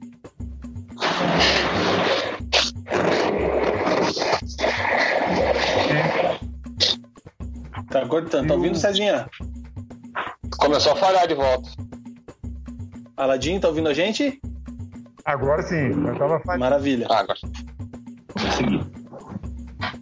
Pode comentar da, dessas finais de volta, Aladim, que acho que falhou. Ah, é? Então, aí o,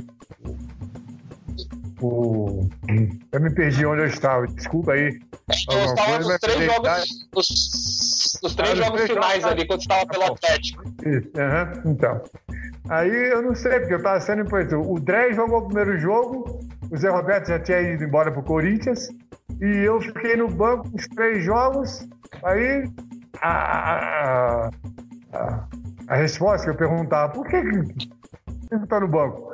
É, a resposta era que eu estava sendo emprestado e não podia, podia jogar o aquele negócio de cavaleiro que eles falam, né? A Agora, como, por que, que o Drey jogou o primeiro jogo? E o Drey era reserva. Eu não entendi isso até hoje, mas ninguém, nem uma Fusca é peticano doente, ele sabe o porquê do acontecido. Para mim foi melhor porque, infelizmente, Curitiba foi campeão. Eu voltei, o Atlético me devolveu no ano seguinte. Aí voltei. Ainda bem que eu fiz. É, eu tinha amizade com a torcida fora campo. Eu gostava de todo mundo, conversava com todo mundo. Todo mundo gostava de mim, que logo depois, anos depois, eu fui Colorado, né? Também, até hoje, é, tenho amizade com todas os Pinheiros. Quer dizer que eu sempre fiz valer é, a minha simplicidade, a minha lealdade para com todas as torcidas. E todo mundo gostava de mim, eu voltei para Curitiba, fomos bicampeões em cima do Colorado, no aquele de 79, e graças a Deus a minha vida foi, foi tudo muito normal, gostoso, uhum. e essas passagens aí acontecem mesmo, mas com o Até tempo falando, passa... Aladim, do, desse, desse retorno né, para o Curitiba em 79, o Curitiba né, é bicampeão, né? Você retornando, conquista junto o título do Curitiba, depois dessa passagem pelo Atlético. E o clube vai muito bem no brasileiro, né? Ele fica na terceira colocação, faz uma grande campanha. É, você acha que dava para chegar nesse, nesse ano aí? Como que, que, que você vê? Analisa o ano de, de 79 pelo Curitiba, né? Foi mais um ano forte que o Curitiba teve, mas daí se projetando nacionalmente, Jana. Então, justamente ganhamos do Flamengo lá no Maracanã, parece, né? Aliás, perdemos o Flamengo aqui, perdemos o Flamengo lá, mas nós, não, o jogo que nós tínhamos que ganhar de três pontos de diferença não era 79. Ele era 80, é. parece. É. Aquele acho que era 81, não é? 81. 80, não. 81? Mas esse ano aí nós fomos muito bem, mas a equipe era muito boa, né?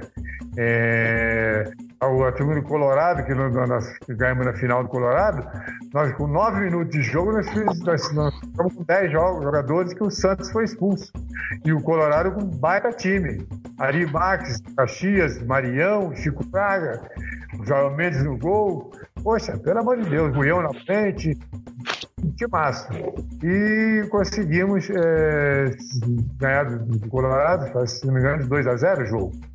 E eu tive a felicidade também de, de conhecer é, o, o, o, Desculpa tá, tá engasgando aqui, porque é, a, apesar da, da idade, é, não estou louco não, né? Mas a mente.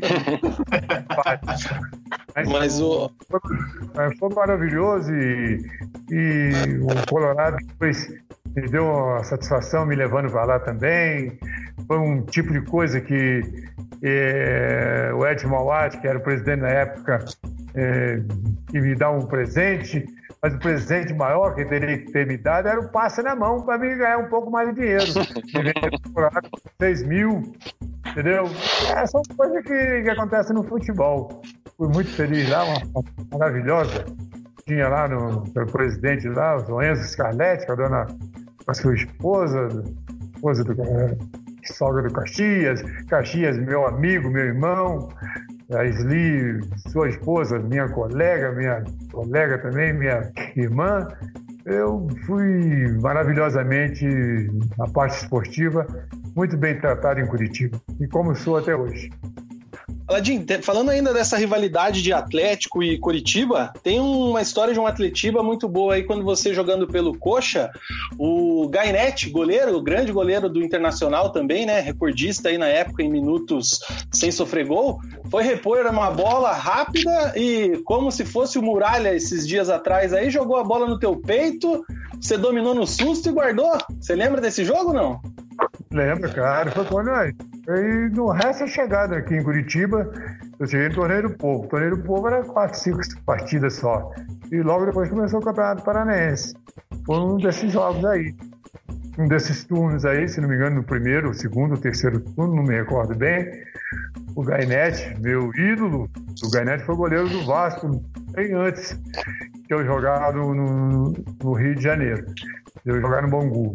E é uma felicidade minha, como eu falo até hoje, você jogando uma atrativa de qualquer lado, se você for bem, nunca mais você sai do time. Se você for mal, você é vendido rapidamente. Nunca, você nunca você mais joga. Nunca mais, nunca mais joga. E eu tinha felicidade de ganhar aquele jogo lá, tava 30 de segundo tempo, 31, quase assim o Garnete vai repor uma bola, o Buião estava no Atlético nessa época. É, vai repor o Buião na bola, eu intercepto a bola na metade do caminho e faço gol. O único gol também, aí fico na, na tristeza que o único gol que ninguém tem gravado naquela época, apesar da pouca é, situação que tinha as televisões naquela época, é, a única televisão que tinha era a Globo da época e era hoje é a RPC, né? Naquela época Sim. era ali no, no, na, Visconde Guarapuava. Isso. É o canal 12 da Visconde Guarapuava, que tinha Mário Vendamel e pegou fogo logo na, anos lá, na época, pegou fogo no seu estúdio lá e o único que tinha era aquele lá, na Globo do Perdeu o acervo. Perdeu, perdeu a acervo. O único gol que eu não tenho, que eu gostaria de ter, é aquele lá. Todo mundo me cobra isso aí, mas eu, ah, infelizmente, só vai nas memórias. As pessoas que forem morrendo, o, esse gol é, Paulo Santos Neto conversando um ou outro assim, pode gozar. Mas foi um jogo maravilhoso. O Atlético tinha um timaço, né? E o Sicupira, e o Sicupira tinha jogado comigo no Atlético, é, no Corinthians. Uma, até vocês estavam falando agora com relação a esses jogos do Campeonato Brasileiro, né, contra o Flamengo, tem também a questão da semifinal de 79 contra o Vasco, né, do Dinamite, o Maracanã bombando e como era em 79 foi uma das melhores campanhas do Curitiba no Campeonato Brasileiro, que depois vem o título de 85 e tudo mais. O que, que você pode falar dessa semifinal, Aladim, contra o Vascão de Dinamite, Maracanã e o Coxa muito bem brigando ali por, por uma final de um brasileiro que tinha quase 100 times naquela época, as fórmulas eram absurdas, né? Realmente, era e o Vasco no Maracanã é como o Flamengo.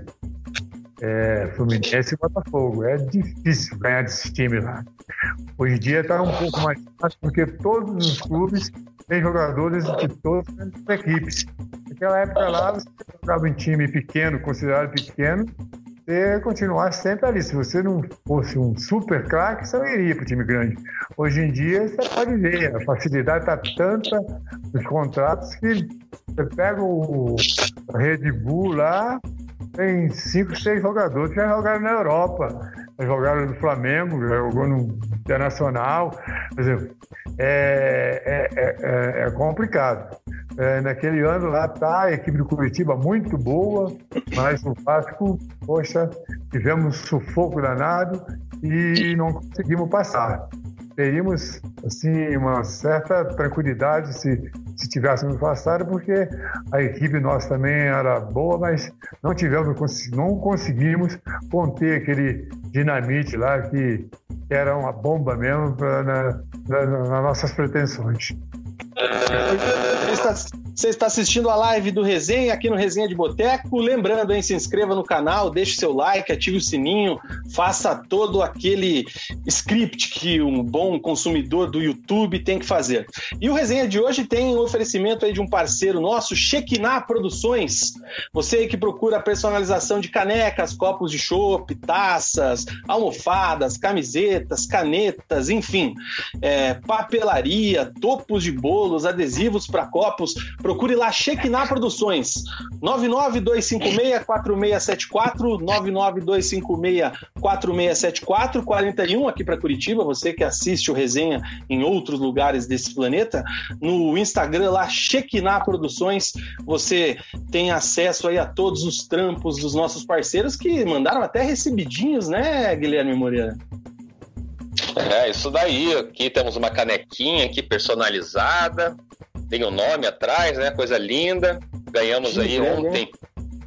É, para nós três aqui, né? Então, mandar um abraço pro pessoal da, da empresa, falar que estamos disponíveis, né, para vocês, sempre que precisarem, e que é, o produto é de qualidade aí, muito. Era até uma cervejinha, uma para cada um aqui, numa, num presente muito bem bem feito, né, cara, com muita delicadeza, muito carinho aí, então só temos a agradecer é, a, a Shekinah, e é isso aí, né, cara.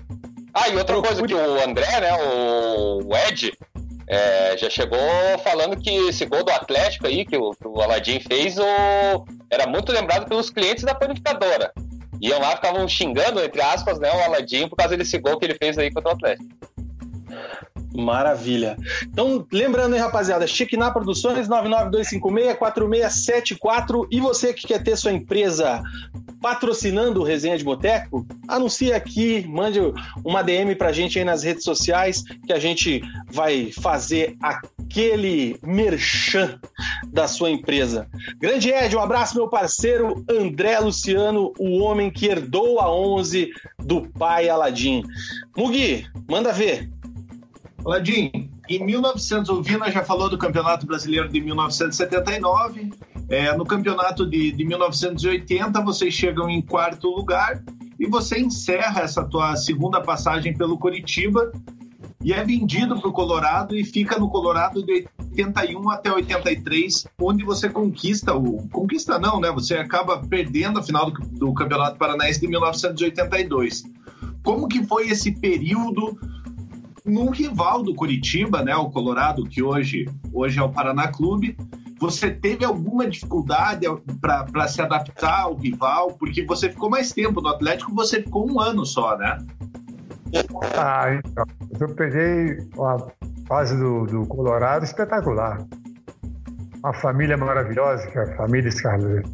O seu Enzo Scarlett, Enzo Scarlett, Dona Marlene, uma pessoa humana maravilhosa, que era mais que ele. Ela, ela, ela trabalhava mais que o presidente, você tem uma ideia. Uma mulher maravilhosa.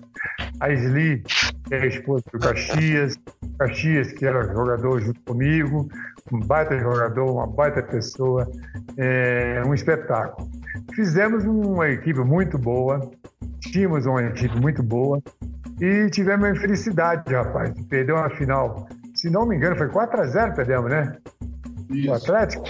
Foi 4 a 0 Numa final de campeonato, você perde 4 a 0 dois times grandes, é difícil, cara. É difícil, mas apesar que o Atlético também tinha uma excelente equipe. Mas nós somos muito infelizes que, pô, tomamos gol muito rápido. Aí condições assim, de, de, de, de, reagir. Mas é, a equipe de Colorado, pelo amor de Deus, era uma equipe excelente. Um Marinho, e esse se tivesse é, é, jogado no Rio de Janeiro, ele ter sido seleção brasileira. Apesar de ter passado pelo Guarani, foi muito bem no Guarani, se não me engano, é, é, na época do Zenon, mas não voltou para Curitiba e ficou por aqui. É, mas a equipe do Colorado era muito boa. Mas 4 a 0 fiquei indignado por isso aí. Perdeu um clássico de 4 a 0 numa final de campeonato. A decepção foi muito grande. A Giz Domingo época, foi 4x1. Falecido. 4x1. 4x1. É isso mesmo, 4x1. É, e, mas o Atlético era muito bom. O Orche Assis era como se fosse Pelé e Coutinho no Santos naquela época. E os outros mais, muito também não me lembro que. Ai, ai, ponta direita. é, é história a, a, a time, o time dele era uma seleção. Apesar que o Colorado também era muito bom. Né? Sim. Nosso time, se não me engano, era Joel Mendes, é, Chico Fraga, Caxias, Marião e. Ai, lateral esquerdo. O Ari Max, não, não, não. Era Joel Mendes, Ari Max, Caxias, é, Marião e Chico Fraga. Era Nilton e eu era o Buião, Buião, é, Júlio César, Ditão e, e o Edson, que era o ponto esquerdo, depois veio ser campeão pelo brasileiro pelo Curitiba. Era um baita time, tinha Freitas também, e centroavante também, poxa, Jorge Nobre, poxa, a equipe do Colorado era muito boa, mas o Atlético aquele ano passou por cima da gente. E eu fiquei em 85 também, fizemos um grande campeonato também, mas não tivemos a felicidade de dar um título no clube, apesar de ter tido o maior esforço possível da minha parte. Achei a escalação do Atlético desse jogo, mas não achei a do Colorado. O pessoal da, do, do, site do Atlético, né, que colocou esse título aqui, podia ter dado uma moral pro pessoal do Colorado e colocado Inclusive, a escalação, né? Eu acho que o jogador que o Aladim não se lembrou é o Nivaldo. Nivaldo? Pode e... ser. Era no meio campo. Isso, Nivaldo Mas era o... um bom jogador. Inclusive fez um dos gols na final. O time, o time do Atlético aqui a gente achou ó, é, Roberto Ariovaldo, Jair Bianchi, Sérgio, Jorge Luiz, Lino, Nivaldo, Capitão, Washington e Assis. Esse era o time do Atlético. Lino, Washington fez dois e o Nivaldo também. E o Castor fez o gol aí pro Colorado. Jim, hoje a gente vê. Castorzinho. Exatamente. Aladinho, a gente.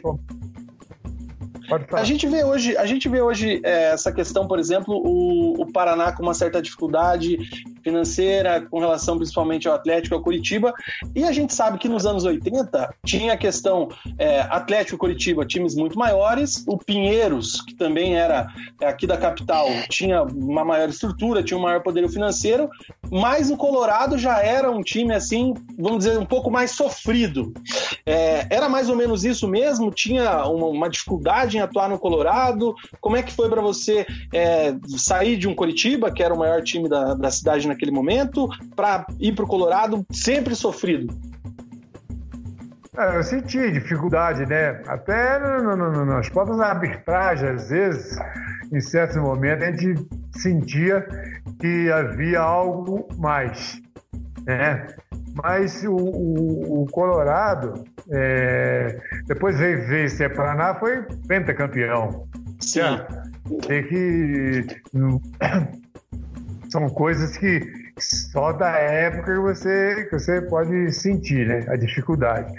Mas só que na, na, na, na nas equipes é, da minha época, lá, do Atlético de Curitiba, eles se, se, se se curvavam é, em todas as equipes aí do Rio e São Paulo, eles tinham mais facilidade de trazer esses jogadores do que o Colorado. Né? O Colorado tinha dificuldade porque financeira, apesar do seu Enzo tinha muito dinheiro, mas ele ia colocar todo o dinheiro no, seu bolso. No... Hoje em dia que tem, tem as, as firmas aí que fazem eh, dá, dá, dá o dinheiro como se fosse o é, como a Red Bull, né? Sim. Os investidores. Investidores aí, uma facilidade, o Colorado teria sido campeão naquela época várias vezes. Inclusive, depois o, Aziz tentou, quando eu saí de lá, o Aziz tentou. Fazer um... boca, né? Boca. Mas aquele, se eles tivessem lançado o dinheiro que eles lançaram no Céu Boca na nossa equipe, nós tínhamos sido campeão. Investiram na hora errada.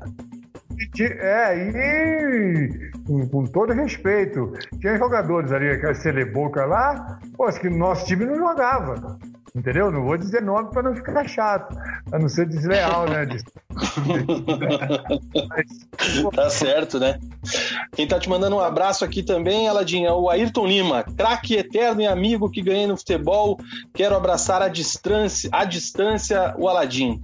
Fica aí ele, ele lembrando aqui também da Celeboca. Ayrton Lima não é jornalista? Sim, mais conhecido como meu pai. ah, teu pai, cara. Pô, também tá desculpa, rapaz. Imagina. Ah, ele tá, tá acompanhando a gente aqui, te mandando um grande abraço. Que joia, é uma satisfação imensa. Vai lá, Cezinha. Então, é, eu ia falar just, perguntar justamente desse Célia Boca, né? Não sei, é, foi bem no início de 84 que, que você retorna para o Curitiba, né, Ledin? É, e nessa época que você retornou, você, você ainda estava no Colorado, né? Depois que você fazia essa troca pelo Curitiba, o pessoal do Colorado chegou a falar que ia investir num, num time mais forte, que ia tentar o título, né? Porque o, o Colorado era aquele time que tava, era vice-campeão, daí quando ganha título com, é, é, é, dividido com o Cascavel, né? Aquele time que todo mundo fala que é a zica, né? Que tenta, tenta e não consegue. E daí em 84 tenta fazer esse CL Boca para ganhar o título sozinho, né? Digamos assim. E, você acaba saindo. Você sabia que, que, que, eles iam investir ou depois que você saiu, voltou para Curitiba, é que, eles comentam, é, que você acabou vendo pela imprensa ou pelo, pelos seus colegas de profissão que eles estavam fazendo um time forte para o ano? Gui, é o seguinte, o futebol, na nossa época, jogador, eu, vários jogadores, vários amigos meus com 28, 29, 30 anos paravam de jogar. Eu não sei o porquê. Pegava ali com 27, 28, 29, 30, parava. Eu tive a felicidade de 38. É, joguei até demais. E naquela época, Dalma Santos no Atlético, jogou no Atlético aí, que era do Palmeiras, parou com 42. O Dadá Maravilha, se não me engano, parou com 39. Por exemplo, era a minoria que conseguia chegar lá. E o treinamento era muito brusco. A gente ia treinar na, na, na Serra da, da, da, Aí que vai para a praia, é, 10 quilômetros. Eu descia e subia. O joelho. Deus, olhei. Tava... Pelo amor de Deus. Ah, você vê. Já cansei só de jogador fazendo, fazendo, é claro, fazendo aquela, o aquecimento dentro do campo ali. Tá? Aí que moleza, cara. A gente puxava rodo no Curitiba, um rodo, esse rodo que passa picha aí no, no é, na, na, nas estradas aí, que passa o. É, a gente roda, o frega pegar a gente para empurrar aquele o rodo, entendeu? Tô louco. É, porca, que não é hoje internet. Entendeu? Se eu jogo hoje A própria bola pesada, né? A própria Verdade. bola pesada. bola pesada, então. E naquela época lá, eu já estava com problema de artrose no joelho. Eu nunca tive problema nenhum de joelho, mas você, por esses treinamentos todos, tá? Já estava com artrose. Para mim, para jogar, a gente tinha que tomar comprimido antes. Aí começou o negócio de, de antidoping, esse negócio todo, poderia complicar as coisas. Né? Graças a Deus eu nunca, todos os antidoping que eu fiz, nunca teve problema nenhum. Né? Fiz vários antidoping. E, e o, o Azir me vendeu para Curitiba de novo. Eu voltei para Curitiba de novo. Aí, em 84, nosso time era muito bom. 84. Era Jairo, eh, era Jairo, André, era Jairo, Jairo André Gomes, eh, Vavá e Carlos Roberto Barbosa. Era meio campo era era Almir e eu, Almir. olha só, ok? Almir e eu. Era Lela, eh, Índio, era Lela, Índio, Lela, Mais um. Lela, Toby, Índio e Edson. E que era massa. do Colorado, que é do Colorado, em 84. Bate massa. Aí em 85 eles foram campeões, sem o Jair, que ficou na reserva do Rafael, o Heraldo, que ficou na reserva do. do o Bavá, que ficou na reserva do Heraldo, e o Dida, que ficou. que o Carlos Bavá. Rocha foi embora. E o Dida tinha jogado comigo no Colorado. Por exemplo, vê como são as coisas. É, realmente o, o Colorado tinha uma, uma equipe muito boa e por, por esse por motivo todo aí, a pela idade me facilitava voltar para Curitiba e o Evangelino imaginou-se que depois que eu parasse de jogar fosse fi- ficar no clube. A imaginação dele, mas não a minha, porque é, quando eu terminei o ano, aí nesse 84, eu tive uma distensão na virilha lá para setembro, setembro. Aí voltei, voltei, banco, não sei o quê, pá, pá. Aí terminou o ano e terminava meu contrato e me, me- procuraram para renovar o contrato. Aí eu não apareci mais, parei. Em casa falei, minha mulher, eu vou parar de jogar porque é, não estou sentindo que, que tá. Vou lá pedir, pelo amor de Deus, para o cara renovar meu contrato. Eu não estou com a idade já avantajada dessa aí, e porque eu, eu achei até um menosprezo Fa- Falta de respeito, né, Ladinho? respeito que aconteceu. Se algum diretor estiver ouvindo isso aí e ver essa reportagem, pode crer que aconteceu isso mesmo. Porque o Evangelino foi, era, foi ótimo para mim, foi ótimo, mas dessa, desse sentido ele complicou. Porque, é, complicou. Não, e ainda mais que. É claro que você não tinha como saber, né? Ninguém poderia imaginar naquela época, mas daí em 85 Curitiba ainda é campeão brasileiro, né? Imagina o gosto que, por toda a tua história, o Curitiba, nem que fosse às vezes ser, ser banco, participar da campanha, né? Mas por toda essa história, você pelo menos merecia ficar mais um ano ali no Curitiba. mais um ano, e claro, eu senti menosprezo por esse, nessa parte aí. Aí cheguei minha mulher e falei assim: ó, eu tô indo embora, não vou parar de jogar. Ah, por quê? Isso, isso, aquilo. Aí tá. Aí fiquei segunda, terça, aí segunda, terça, quarta, Quinta-feira apareceu o Globo Esporte em casa. Você vê como é que é. Ninguém me ligou para casa. Eu morava numa caixeria onde mora hoje meu filho mais novo, o André. Ora, e por que se está doente ou não, que nós tá, ninguém ligou, cara. Eu conto, os caras não acreditam.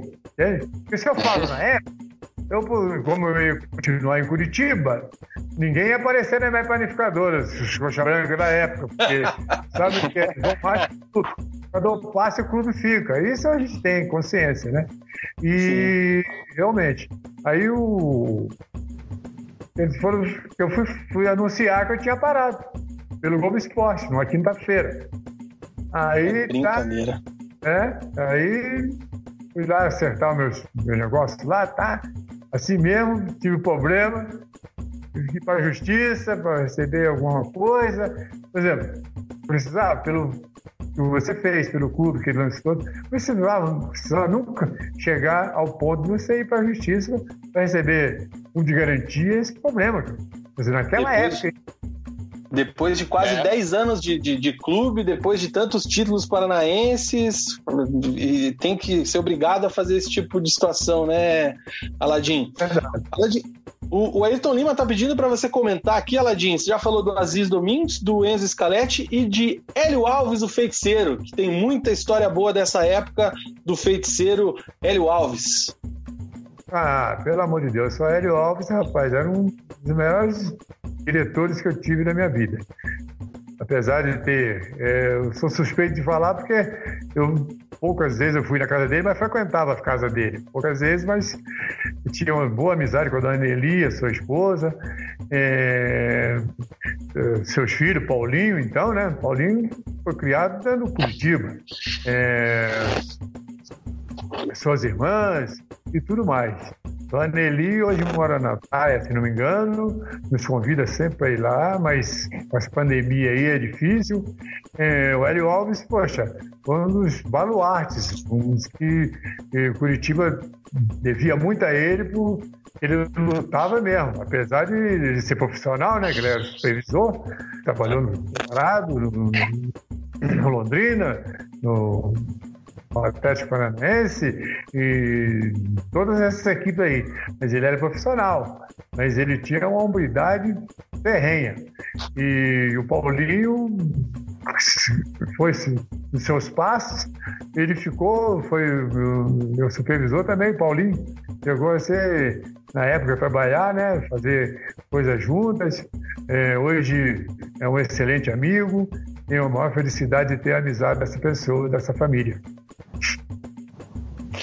Maravilha. Ô, Aladim, tem uma pergunta aqui, até você já se, se declarou agora há pouco aí pra gente que realmente hoje é torcedor do Curitiba, né? E a gente sabe que você vai no jogo, acompanha bastante, teve até uma homenagem recente lá pelo clube, até o, o Guilherme tá com, com o copo ali que o clube fez uma homenagem para você. E a Rafaela Betts está perguntando o, como é que o senhor vê nesse momento a gestão, o momento do Curitiba, como é que tá nesse momento o Verdão do Alto da Glória na tua visão? Ah, Curitiba esse ano, por exemplo, subiu para a primeira divisão. Tem que entrar com um time fortíssimo, forte. Eu, pelo que eu vejo, a, a dificuldade financeira que passa no momento está com, tá com dificuldade de trazer jogadores melhores. Apesar de ter um time razoável, mas para o Campeonato Brasileiro é fraco. É, eu, é, vai ter muita dificuldade. Se vier um centroavante aí, o Curitiba precisa, para bater de frente com papões aí, precisa contratação em cinco jogadores para entrar jogando. Neilton, muito bom jogador, tá, mas ele sozinho não vai fazer. Demos a tivemos a felicidade agora de machucar o Rafinha, que é uma excelente, um excelente é, reforço, né? é um excelente jogador e um excelente foi machucar na hora errada, na hora que mais precisava dele foi se machucar. Mas é, respeitando todos os jogadores que estão lá, a equipe é fraca. Essa equipe a gente cai para a segunda divisão de novo, infelizmente. Mas se não se reforçar, é, minha cara amiga aí fez a pergunta, eu acredito que, que, que vamos chorar bastante. Mas treinador, treinador não é ruim, não. O treinador é bom. É bom treinador. Ele é o menor culpado, né? Não tem peças, é claro.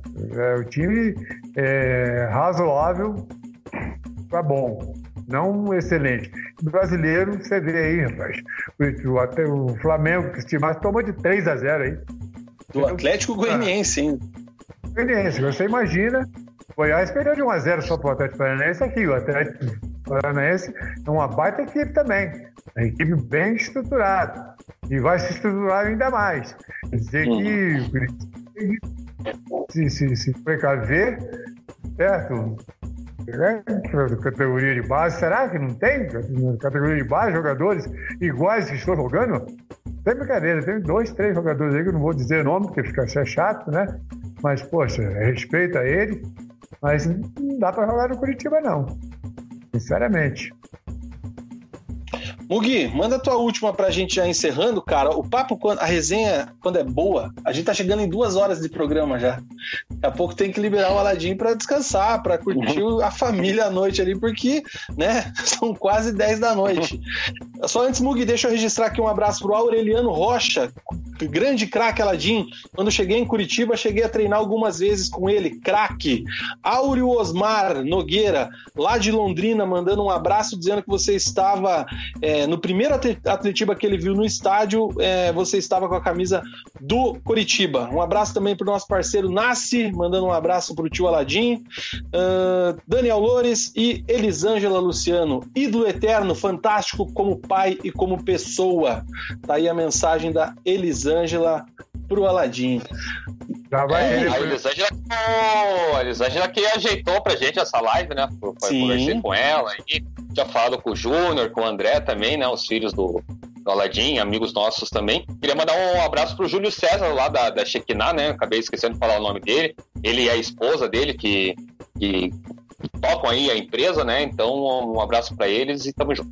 Vai muito. Eu queria falar em relação ali a, a que o Aladim se sentiu magoado da maneira como ele foi, como ele se despediu do Coritiba.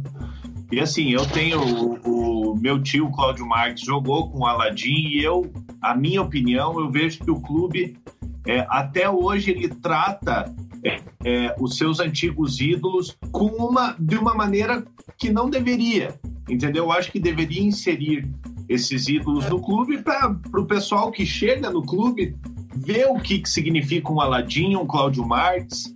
É, Aladim, é, se o Coritiba te fizesse uma proposta para trabalhar no clube hoje em dia, você aceitaria ou não?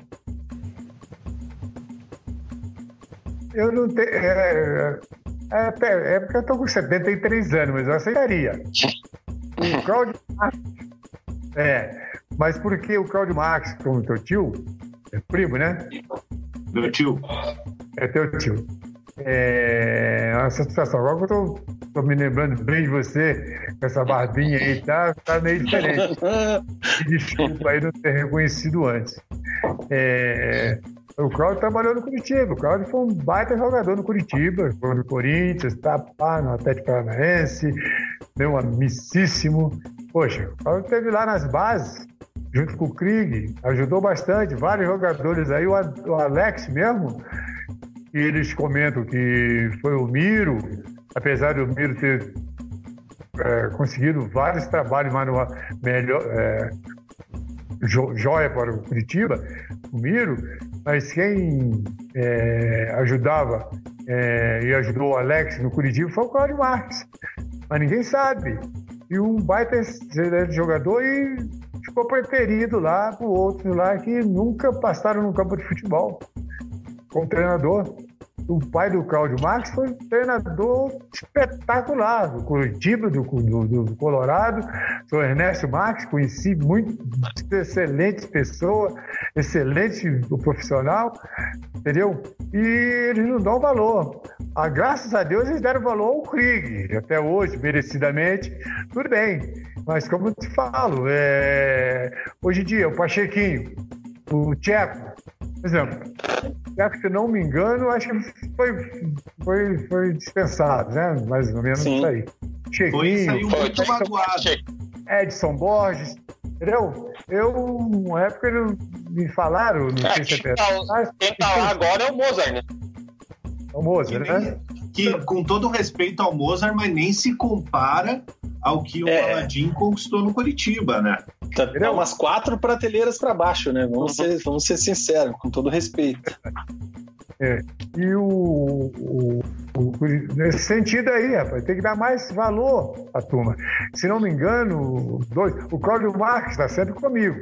Seu tio, olha, tá quase todo, todo é, nessa, lá, né, nessa pandemia aí, e já falou comigo umas dez vezes. Ele me telefona sempre, o Cláudio. Cláudio é excelente, rapaz.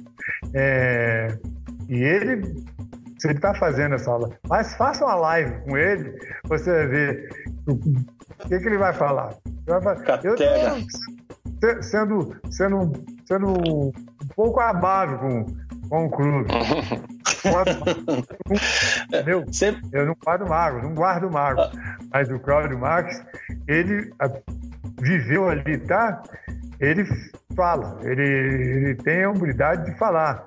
Eu não consigo falar muitas coisas, e, entendeu? Mas é, o Cláudio fala.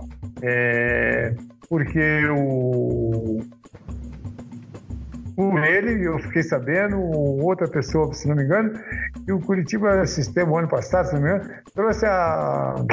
Me chama? A Comissão Técnica Amadora do Paraná. Pô, tendo Tcheco, tendo. É, me chama? Ali dentro, tendo Tcheco, é, Pachequinho, vamos dizer assim. É, pô, Edson Borges, Edson Gonzaga. É, o Nilo mesmo, falecido. O próprio falecido. André, cara. O André é ex-lateral direito. É, é, lateral direito, tá sempre lá. Vavá, que tem escolinhas aí. Falecido Jairo aí. Poxa, Tostão. Trabalhando no Curitiba. Tostão. Você vê? É. Se a, gente, a gente vai lembrando, vai lembrando. Mas é, é um, é um debate assim que, que a gente vai, porque é, nenhum clube, como diz nosso parceiro Joca aqui, que entrou na, na live agora há pouco, mandando um abraço, nenhum dos clubes aqui da capital valoriza como deveria é, e dá importância aos seus ex-jogadores. Né? E Sim, isso é uma coisa já que. valoriza. O Atlético, de certa forma, valoriza alguns. Assim, é o que mais valoriza. Porque se você for pegar ali as categorias de base do Atlético, você tem o Cocito, você tem o Alessandro, você tem alguns ídolos do clube criando essa, identi essa identificação com os jogadores da base. Da base, sim, é. Nesse ponto, sim. Mas eu digo, o próprio Sicupira, por exemplo, não é valorizado no Atlético como deveria.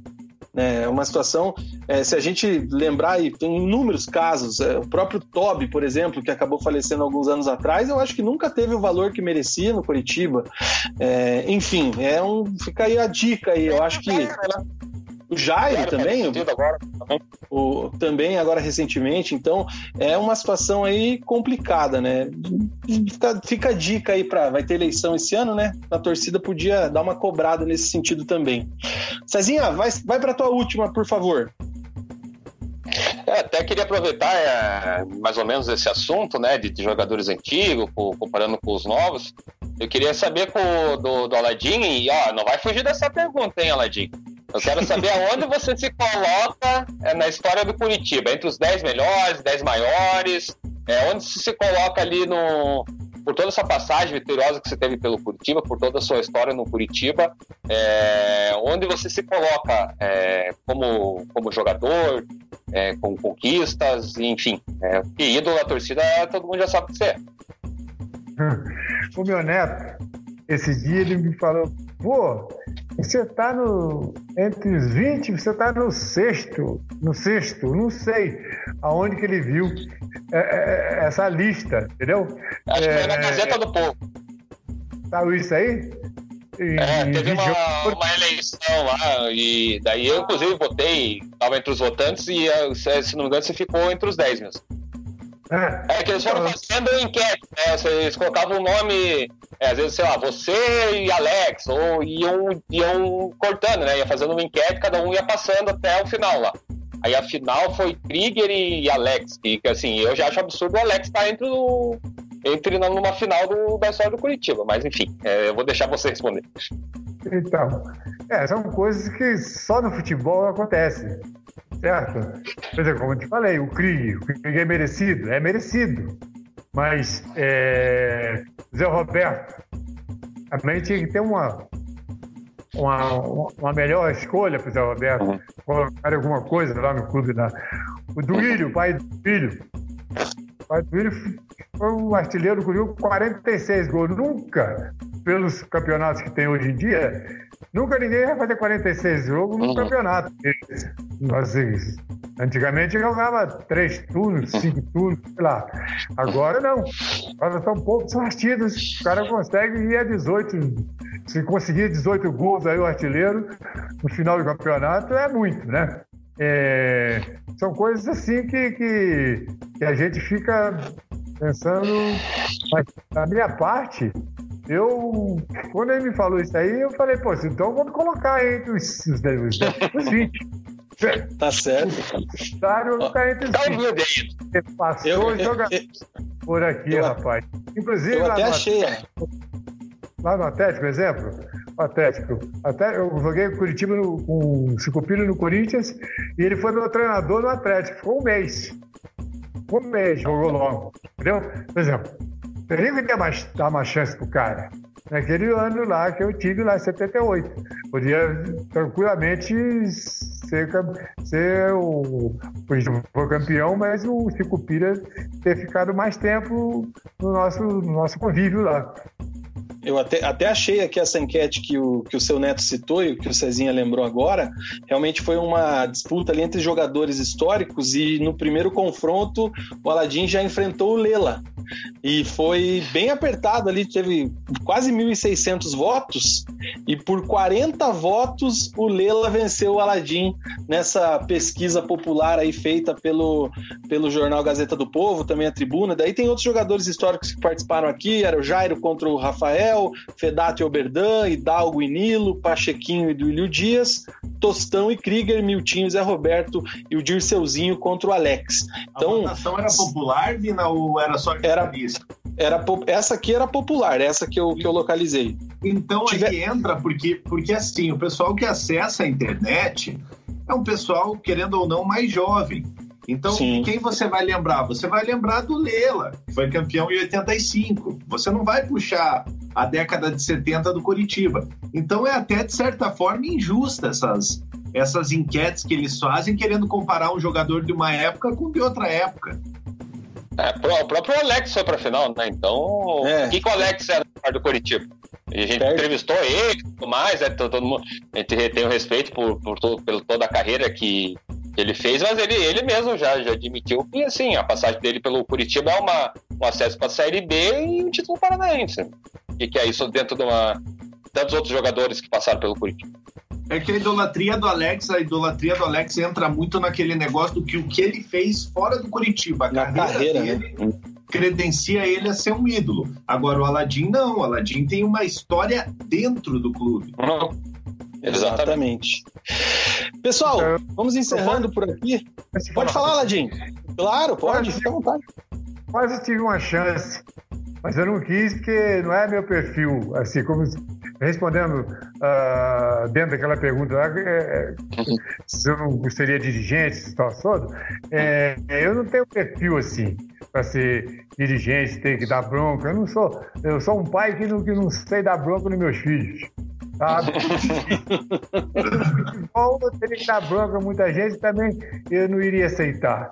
Mas é, eu tive uma teria, teria tido uma chance antes é, o Urubatão, quando teve no, no, no, no Curitiba, Urubatão, Calvo Nunes, falecido, que, que eu tinha sido meu treinador no Colorado, e ele veio para Curitiba, tá? A primeira pessoa que ele apareceu lá na padaria, querendo me levar como auxiliar. Aí eu falei para ele, Curubatão, eu estou com, com o clube na, na, na, justiça, o Vangelino não, vai, não quer nem me ver passando no, no, no Alto da Glória.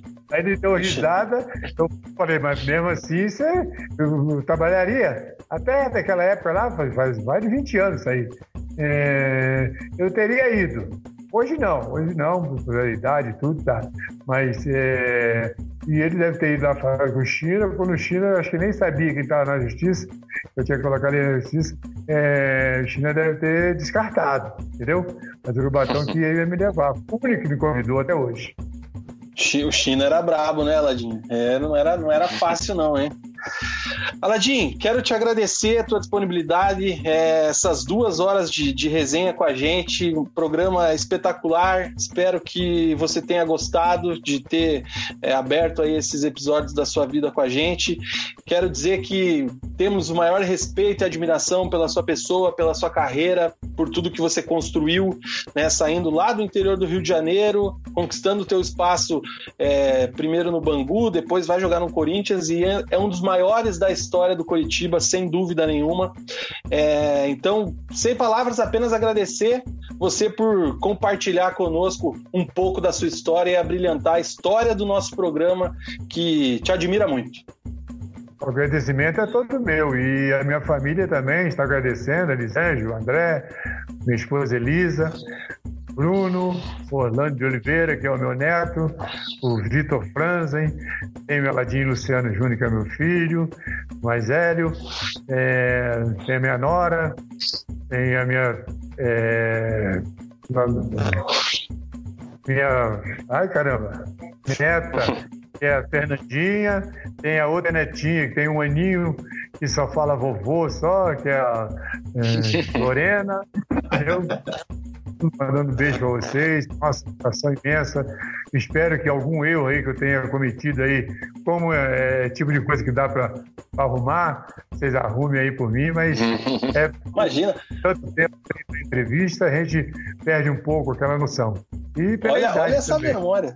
Não, a, a, a memória, eu fiquei Não, é. impressionado. Eu fiquei impressionado com essa memória, né, Cezinha?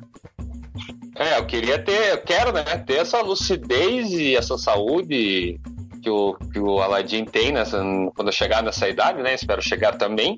É, mas também queria agradecer ao Aladim é, por aceitar o convite, a tá Elisângela, o Júnior, o André, é, a própria Dona Elisa, né? Tiveram que já me aguentar muito de ressaca nessa casa. já fizeram muito churrasco, muito almoço para mim aí, então só tenho agradecimento, só tenho, tenho muito orgulho de, de ser amigo dessa família, assim como a minha família toda também é benquista aí por vocês. Então, só agradecimento e, e, parabenizar por toda a tua vida, por toda a tua carreira que você tem, Aladim, que é uma inspiração para todos. Eu agradeço imensamente. E vamos fazer o seguinte: espero que, quando acabar essa pandemia aí, já vem um churrasco aí, traga, vem uns três para cá. Pode ah, com certeza. Meu pai também, entendeu? É, pode chegar aqui. Vamos fazer uma bagunça. Tomar aquela cerveja gelada. Falou? Assim que tiver liberado, vai ter aquela aglomeração. Mugi, que noite para torcedor Alviverde acompanhar a aula do Aladim, né, cara? Obrigado você também. Ah, maravilhoso, né, Vina? Primeiramente, agradecer ao Aladim é, por tudo que ele fez pelo clube já, pela amizade, por ter nos dado um grande amigo, que é o Ed, mandar um abraço pro Ed também. E esperamos aqui que que depois dessa entrevista os clubes deem mais valores para os ex-jogadores, porque um clube que esquece sua história acaba não tendo história. Boa noite a todos, obrigado para quem acompanhou a gente aí. Um último alô aqui, ó, Luiz Almeida. Também estamos aqui assistindo Santa Rita de Jacutinga. Irene Luciano, irmã do Aladim. Poxa, que legal. É uma satisfação, minha irmã. Acabou de mandar uma mensagem aqui pra gente, Aladim. Já no, no, no celular da minha filha esse dia, com 30 quilos a menos, maravilhosa. Eu estou ouvindo você, é, eu estou sabendo que você está me vendo e é uma satisfação imensa, minha irmã. Faz anos que a gente não se vê, mas na época quando acabar essa pandemia aí, estarei em Santa Rita de Jacutinga para te visitar, ok? Show de bola, Ladim. Obrigado mais uma vez. Esse foi o Resenha de Boteco. A live do Resenha fica por aqui. A gente volta no domingo, 22 horas, com o Preleção repercutindo toda a rodada. E você que ainda não é inscrito no canal, se inscreva. Se você já é inscrito, deixe seu like, compartilhe com os amigos, divulgue o Resenha de Boteco para os chegados e também os não chegados. A gente volta domingão. Aquele abraço. Tchau!